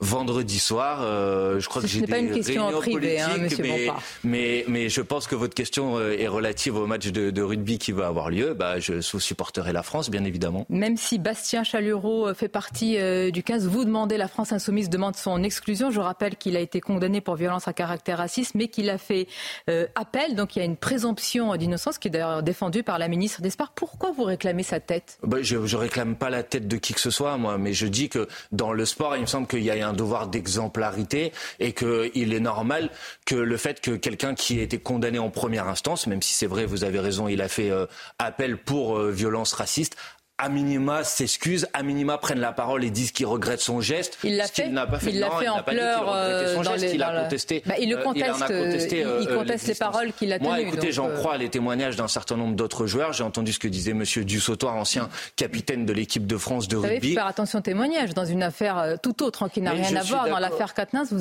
faisiez plus non, attention vous- aux témoignages. Franchement, ce que vous faites, Sonia Mabrouk, je vous le dis sincèrement, les yeux dans les yeux, On avait défendu la présomption d'innocence Mais le problème d'Adrien. Quatennens n'a strictement rien à voir puisqu'il lui-même a reconnu le geste, il a été condamné pour ça, il a écopé d'une sanction euh, euh, judiciaire et d'une pas sanction de politique. pour sanctuariser ça. cette Donc là, ce que vous faites, je vais vous dire, Sonia Mabrouk, ce que vous faites, c'est que vous faites un parallèle entre pas- deux situations Je qui parle de est justice, inacceptable. de la je vous le dis sincèrement. Pour le reste, Monsieur il a été il Pourquoi ne pas sanctuariser la présomption d'innocence Mais, mais, mais, mais c'est pas le sujet. Le sujet, c'est est-ce que quelqu'un qui a été condamné en première instance pour violence raciste et qui ne dit rien sur ce geste-là, est-ce qu'on considère qu'il peut représenter l'équipe de France? Comprenez que ça suscite un certain nombre d'émotions. Bon, voilà. Et donc, il y a un certain nombre de mes collègues qui ont exprimé cette émotion. Et vous-même, vous dites exclusion bah, Je le soutiens. Je suis d'accord avec euh, la préoccupation de mes collègues. Mais vous serez quand même vendredi soir devant le match. Bah, comme tout le monde. Écoutez, euh, et je pense que j'espère que la France pourra gagner la Coupe du Monde. On l'attend depuis très longtemps. Merci Manuel Bompard. Merci d'avoir été notre invité. C'était la grande interview sur CNews et Europe 1. Merci Sonia Mabrouk et merci à votre invité Manuel Bompard. Voilà, échange euh, à la musclé. Fin sur, euh, musclé. Voilà. On, parle souvent dans le rugby viril mais correct. Voilà, échange musclé euh, sur, sur le cas de Bastien Chalureau. 8h29, l'équipe est là. On est avec Chanel Lousteau, on est avec le docteur Brigitte Millot. Bonjour Brigitte. Bonjour. On est avec Alexandra Blanc, Florent Tardif et Lomique Guillot. Beaucoup d'actualités encore ce matin. Oui, Alexandra. Non, non j'étais coupé au montage. vous je n'étais pas sur le plan. Ah, vous n'étiez pas sur le plan. Bon, voilà, là, on vous, on vous voit, vous êtes là, on peut en témoigner. Allez, il est 8h30. C'est le soleil de la matinale, donc... Il faut, faut, montrer le soleil de la matinale. Ah, des réseaux de dealers qui se comportent comme des grandes entreprises avec des offres d'emploi et un service de ressources humaines. C'est incroyable et on va tout vous montrer. Dans le quartier de la Cayolle, à Marseille, une rentrée a dû se faire sous protection policière. Un point de deal est situé à proximité de l'école. Un dispositif a été mis en place pour rassurer parents, élèves, enseignants. Un dispositif policier le jour de la rentrée scolaire. On sera en direct avec Régine Delfour, notre envoyée spéciale à Marseille. A tout de suite, Régine. La loi immigration, le gouvernement veut changer son fusil d'épaule. Florian Tardif a les toutes dernières informations. A tout de suite, Florian. La pénurie de médicaments, on en parle. Certains patients sont obligés de modifier leur traitement. On est allé voir comment ça se passait dans une pharmacie de Nantes. Le trafic de drogue qui se professionnalise. Désormais, certains dealers utilisent le réseau de messagerie cryptée Telegram pour recruter des petites mains, Chanaran. Oui, c'est un véritable service des ressources humaines en mm. ligne et nos équipes ont recueilli le témoignage d'une femme qui a intégré elle-même un réseau de trafiquants. Michael Dos Santos et Amaury Bucco. Si l'une des nombreuses offres d'emploi présentes sur un groupe géré par des dealers sur le service de messagerie Telegram? Ici, trois types de postes sont proposés, dont préparateur de commandes, salaire 3640 euros par mois. Des petites annonces alléchantes que l'on retrouve également sous forme de visuels. Tu es déterminé, tu as un bon esprit d'équipe et on te qualifie de rigoureux. Tu souhaites compléter tes revenus ou avoir un emploi à plein temps? Postule chez nous. Ancienne chômeuse, Kelly s'est laissée tenter par l'une de ces annonces. Elle dévoile une organisation digne d'une entreprise. C'était vraiment, euh, bon ben, on te remercie pour ta candidature, on va t'envoyer maintenant vers le pôle RH. Donc j'ai discuté avec le chef RH de la boîte. Euh, et, puis, euh, et puis voilà, en fait, chaque interlocuteur, euh, j'avais un manager. ensuite, j'ai eu une période d'essai. Et à l'issue de ma période d'essai, on a évoqué une, une embauche. Sans surprise, ce business de la drogue ne néglige pas ses clients. Certains consommateurs laissent même des avis. Impeccable, livreur sympa et produit de qualité. Horaire de livraison, tarifs et provenance de la marchandise ou encore processus de commande. Tout est également détaillé dans des visuels inspirés du géant Amazon. À croire que rien de tout ça est illégal. À Marseille, la rentrée scolaire se fait sous surveillance policière dans certaines écoles. Dans certaines écoles, il y a besoin de, policiers pour sécuriser les abords de, de, l'établissement. C'est le cas notamment dans le quartier de la Cayolle, dans le 9e arrondissement. Un point de deal est installé juste à côté de l'école. Vous êtes sur place, Régine Delfour. Régine, merci d'être avec nous. Envoyé spécial de, de, CNews sur place. Vous avez rencontré des mères de famille euh, inquiètes. Forcément, elles sont dans quel état d'esprit? Oui, bonjour Romain. Effectivement, ces mères de famille sont désemparées puisque le point deal se situe ici, juste devant l'école. En fait, ce point deal, il est, il est là depuis quelques années. Mais cet été, il y a eu quatre fusillades avec deux morts et plusieurs blessés. Et pour se protéger, pour protéger l'école, en fait, il a été installé uniquement des rochers. D'ailleurs, hier, elles avaient des pancartes où elles mettaient, euh, sur les pancartes, il était noté des rochers pour nous sécuriser. Alors, ces mamans, évidemment, elles ont la peur au ventre, la peur d'une balle perdue pour euh, ces enfants. Ont peur de sortir. Tout le monde est, est confiné dans ce quartier. Il y a aussi des jeunes qui, qui nous disent qu'ils ne peuvent pas sortir le soir. Quand elles sortent, elles rentrent en courant. Ils attendent. Alors il y a cette présence policière dont vous avez que vous avez noté Romain, donc une présence policière qui est là lors de, des entrées, des sorties et même le midi au niveau de, de cette école, puisque cette école il y a plus d'une centaine quand même d'élèves. C'est une école primaire donc qui comprend maternelle et, et donc jusque de la maternelle jusqu'au CM2. Donc il y a, beaucoup d'enfants et c'est pas ces, mamans, elles réclament, bah, elles réclament en fait que ce quartier qui n'est pas considéré comme un quartier euh, prioritaire le soit, cette école soit dans un quartier prioritaire, qu'il y ait plus de moyens et puis surtout qu'il y ait une fin de cette insécurité dans leur quartier, qu'elles puissent vivre tranquille et sortir tranquille. Merci beaucoup, Régine Delfour, avec Sacha Robin pour, pour les images. Merci à tous les deux. Des témoignages de téléspectateurs de CNews. Ils ont été recueillis, ces témoignages, pendant l'émission 180 minutes info, entre 14h et 17h sur CNews avec Nelly Denac. Pour participer, c'est très simple. Vous flashez un QR code à l'antenne et vous envoyez vos messages en vidéo et vous passez à l'antenne. Aujourd'hui, la question est pour ou contre l'uniforme à l'école? Emmanuel Macron a ouvert la voie à une expérimentation. Et vous, qu'en pensez-vous? On écoute vos réponses. Cela permettra très simplement à nos enfants d'être concentrés beaucoup plus sur l'aspect scolaire et non pas sur la partie consommation, marque, réseaux sociaux. S'il n'y a pas d'appartenance politique ou religieux, euh, je vois pas pourquoi on ne s'habillerait pas comme on veut. Après tout, c'est la liberté de chacun. Cela efface le statut social, cela efface la religion, et surtout toutes les marques. Personnellement, j'ai beaucoup apprécié l'uniforme, notamment au collège ou également au lycée, parce que ça permet d'éviter les jugements et ça met tout le monde à égalité. Bon, autour de la table, on est pour, on est contre euh, l'uniforme? Le MIC. On a un uniforme, nous, le, le matin, ici. Nous, on a un uniforme, c'est vrai. C'est, oui. Chez les garçons, c'est, chez les hommes, c'est euh, assez clair. Alors, pas forcément aussi strict, mais une tenue neutre, ça peut, ça peut se réfléchir. Oui, un polo, par exemple, ouais. euh, à l'image de, de, l'établissement scolaire. Je regardais un reportage sur, sur, une, sur une, les écoles en Grande-Bretagne. C'est vrai que les, les, les, les, élèves avec la cravate, je trouve que ça, ça le, donne le une mot, prestance. Le mot est mal choisi quand même, uniforme. Pardon? Uniforme, le mot est quand même assez, assez mal choisi. Euh, donc, je, je, trouve que la tenue unique. Vous dites que ça gomme les ouais. différences, c'est ça Oui, mais uniforme, c'est quand même autorité, c'est oui. quand même tout ça. Donc, mm. ouais, la tenue unique, moi je trouve ça bien. Il y a plein d'endroits où ça se passe déjà. Hein. Vous mm. avez un jean bleu, un t-shirt blanc. Euh, voilà, ça peut être. Mm. Ça sera peut-être mieux perçu. Peut-être, effectivement, peut-être, ça passera mieux.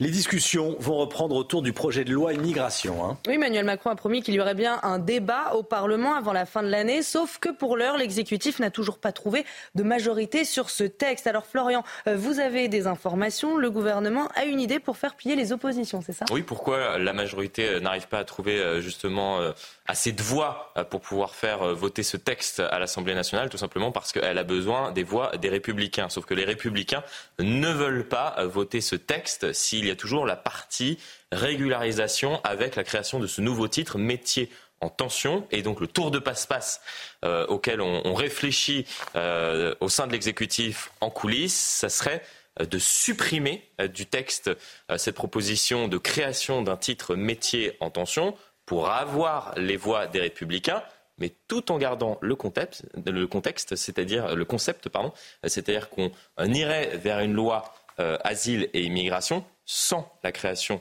de ce titre métier en tension et on régulariserait néanmoins des sans-papiers en passant par la voie réglementaire, ce qui existe déjà, c'est ce qu'on appelle la circulaire valse. Merci beaucoup Florian. On parle ce matin de la pénurie de médicaments qui s'installe en France. On va en parler avec vous, Brigitte Millot, dans un instant, dans la, dans la chronique santé, d'un point de vue médical. Mais tout d'abord, je voulais qu'on aille voir euh, comment ça se passait concrètement dans, un, dans, une, dans une pharmacie euh, pour, les, pour les patients, hein, Chana Oui, puisque cette pénurie a, a des conséquences sur eux, obligation de changer de traitement ou même de s'en passer. Certains vont jusqu'à passer des petites annonces sur les réseaux sociaux pour trouver un médicament. Reportage à Nantes, signé Michael C'est la priorité des priorités. 1h30 par jour à l'arrière de l'officine, ce pharmacien tente de remettre à niveau son stock en passant des commandes dès que c'est possible. Ici, une cinquantaine de médicaments manquent à l'appel. Grosse tension sur l'amoxicilline. On peut voir un petit peu la disponibilité de cette molécule. Tout ce qui est sous forme de petits triangles, ça veut dire produit manquant ou en rupture ou euh, livraison avec retard. Selon cette association de défense des patients, il y a deux fois plus de médicaments en pénurie aujourd'hui par rapport à 2019. En 2023, 37% des usagers étaient touchés par la pénurie. Hier, j'étais en réunion et euh, France Rhin euh, m'a interpellé sur ce sujet-là parce qu'ils n'ont pas de médicaments pour les gens qui sont greffés. Autre exemple, la flécaïnide, molécule utilisée pour les pathologies cardiaques, n'est plus disponible ni en générique ni sous sa marque de laboratoire. Un tel niveau de pénurie du jamais vu pour ce pharmacien. C'est des pénuries longues, prolongées, touchant des médicaments importants, parfois sans alternative, sans durée précise. On peut appeler nos grossistes ou on peut appeler le laboratoire. On n'a pas de données pour une date de retour. Et ce professionnel ne cache pas son inquiétude pour l'hiver qui arrive et son lot de maladies saisonnières. Voilà, et on va y revenir avec vous, Brigitte Millot, dans, euh, dans un instant. Jill Biden, la femme de Joe Biden, positive au Covid. Joe Biden, le président des États-Unis, va porter un masque par précaution, euh, même s'il a subi hier un nouveau test qui s'est révélé négatif. Le chef de l'État de 80 ans n'a aucun symptôme. Quant à la première dame, elle ne présente que des symptômes légers de la maladie. En 2022, on a battu un record du nombre de démissions enregistrées en France dans les entreprises. Lomi Guillot, c'est un chiffre euh, important. On peut dire que les salariés, que les salariés français ont la bougeotte? Oui, Romain, euh, effectivement, hein, tous les chiffres montrent qu'il y a de plus en plus de, démissions euh, en France. C'était le cas en 2022 et la tendance pour 2023 est la même. Hein. On a exactement 550 000 démissions rien qu'au premier trimestre 2023 et surtout c'est une hausse de 24% par rapport à la période de référence qui est 2019, l'année avant Covid, puisqu'on le sait, hein, euh, le Covid a modifié pour beaucoup le rapport au travail. Alors on avait un temps parlé de grandes démissions après le, le Covid avec ces salariés qui quittaient massivement l'entreprise. On se rend compte qu'il s'agit plutôt d'une grande rotation, car on ne quitte pas son emploi pour ne rien faire, mais plutôt pour en trouver un autre, souvent mieux rémunéré et avec de meilleures conditions, euh, en tout cas d'équilibre entre la vie personnelle et la vie euh, professionnelle. Il faut dire aussi que les salariés sont incités à cela, puisque le taux de chômage est plutôt bas et les entreprises ont du mal à recruter. 6 sur 10 annoncent avoir des difficultés de, recrutement. Elles sont donc prêtes à faire des efforts et euh, les salariés ont plutôt les cartes en main pour obtenir de meilleures conditions. Merci beaucoup, Lomi. Quels seront les prénoms les plus populaires l'année prochaine? L'officiel des prénoms paraît demain, 21e édition. C'est toujours savoureux. On va regarder les. On commence avec les prénoms euh, des filles ou des garçons? Des filles, allez. Euh, numéro 1, Alba. Numéro 2, Louise, Jade, Ambre, Emma, Romy, Rose, Anna, Alice et Mia. Bon, il n'y a pas d'Alexandra, il n'y a pas de Brigitte, il n'y a pas de Chana. Non, il y en a eu beaucoup des Brigitte. Il y en a eu beaucoup des Brigitte, c'est vrai. Il y a Brigitte il y a longtemps. Euh... Euh, Romy, c'est très joli. Romy, c'est très joli, c'est ravissant. Ça, Romy Schneider, pense à Romy Schneider, bien sûr. Allez, les garçons, maintenant. Euh, Gabriel, numéro 1, ça je l'ai en tête. Mm. Léo ah en 2, Raphaël, Noah, Maël, Louis, Jules, Arthur, Adam et Lucas. Il n'y a pas de Florian, il n'y a pas de Lomic et, il n'y a pas de Romain. C'est euh, des vieux prénoms déjà. c'est vrai, c'est vrai que c'est des vieux. C'est que des prénoms courts. Hein. Ça revient, les modes reviennent. Jules, voilà, ça revient. Louis, euh, bon. Il n'y a pas de prénom composé. Non. Et il n'y a pas de prénom composé. Il n'y a pas de Jean-Paul, mm. Jean. Mm. Pierre. Pierre. Peut-être des Gabriel Léo alors. Des Gabriel Léo, oui. si on associe les premiers. Effectivement. Allez, avis aux fans de Queen. Le manuscrit de Bohemian Rhapsody le piano ou encore le peigne à moustache de Freddie Mercury. Ce soir, tous ces objets et des milliers d'autres ayant appartenu au chanteur mythique seront vendus aux enchères à Londres, Chana. Il s'agit de l'ensemble des biens conservés dans sa demeure londonienne depuis sa mort en 91. Et selon la maison Sotheby's, cette vente pourrait rapporter oh plus de 6 millions d'euros. Oui, t'as les petits mocassins. Il aurait eu 77 ans hier. il aurait eu 77 ans hier. C'est surtout l'occasion d'écouter du Queen. Qu'est-ce qui se passe Non, non, c'est. Ah, c'est Brigitte qui a fait une blague, moi je la répéterai pas. Allez, la santé tout de suite. Regardez votre programme avec pharmazone.fr. Le confort de commander en ligne en soutenant votre pharmacie.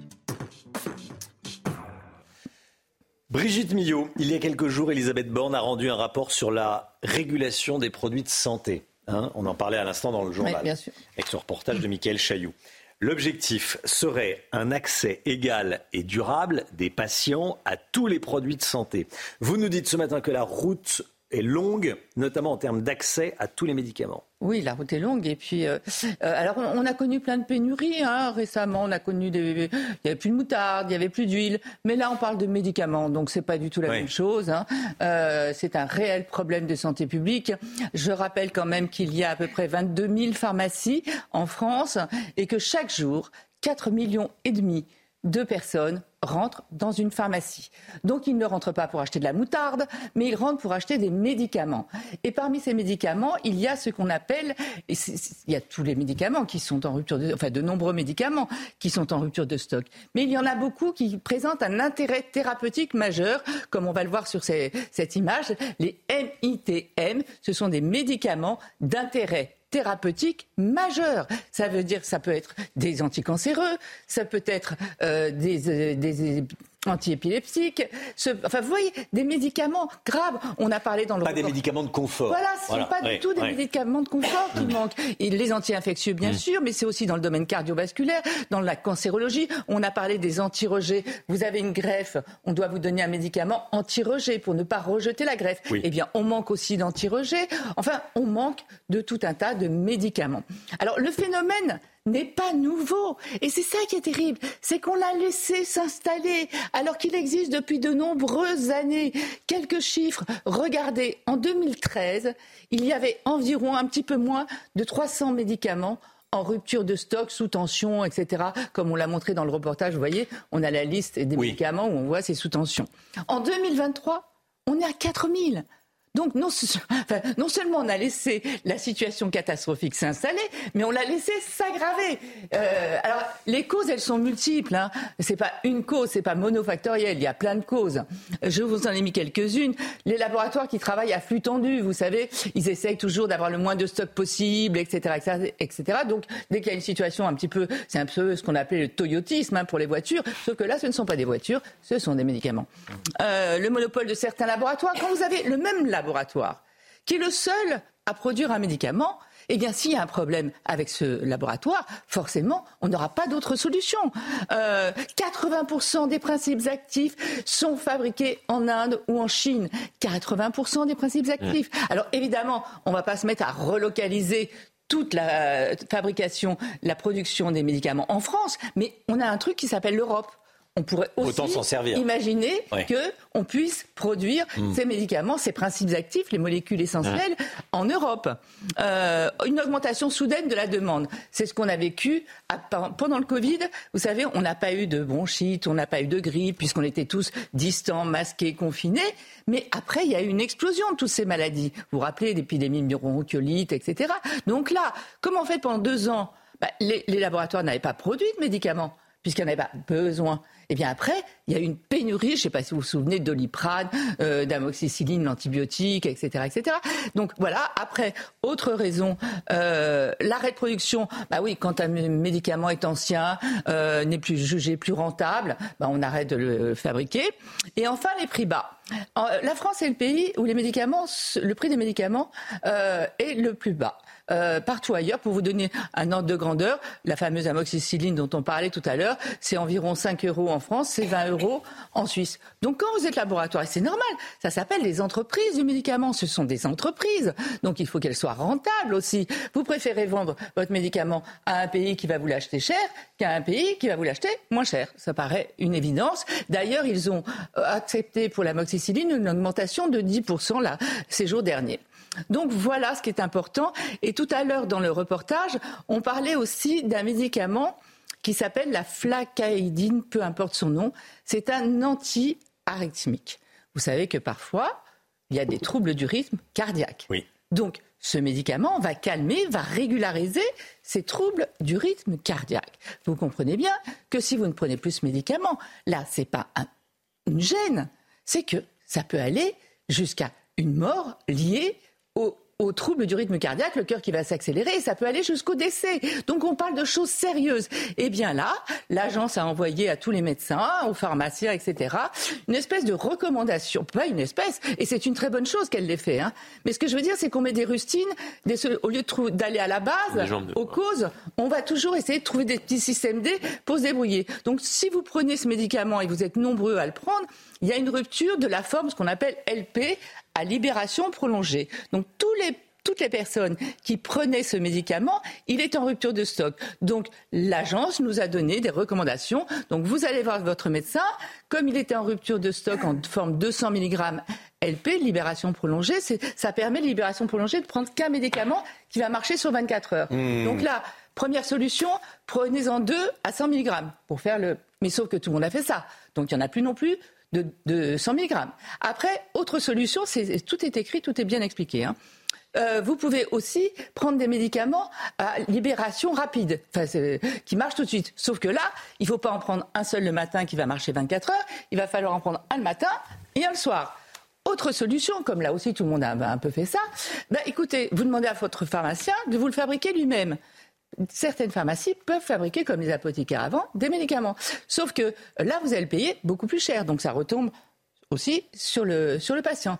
Autre solution, vous allez voir votre hum, cardiologue ou votre médecin pour qu'il vous change de traitement. Voilà où nous en sommes en 2023 en France. Et quand j'ai lu le rapport euh, que Mme Borne a rendu, on va voir euh, sur cet écran euh, la couverture de ce rapport, en fait, comme solution, il y a il faut quand même qu'il y ait un engagement des laboratoires, des industriels, et surtout, elle prône la sobriété du médicament. Alors, je voudrais qu'on m'explique ce que c'est que la sobriété du médicament. Quand on prend un anti-épileptique ou un anticancéreux, c'est pas pour son plaisir, et on ne peut pas être sobre avec ces médicaments. Vous avez regardé votre programme avec pharmazone.fr. Le confort de commander en ligne en soutenant votre pharmacie. Merci, docteur Millot. 8h49. Euh, beaucoup d'actualités encore ce matin. Hein Jolie matinale. Très belle matinale. on a chanté un petit peu. On a chanté. on a chanté avec les Italiens. On peut finir en chanson encore. Avec les Italiens, les rugbymen italiens qui sont arrivés en France.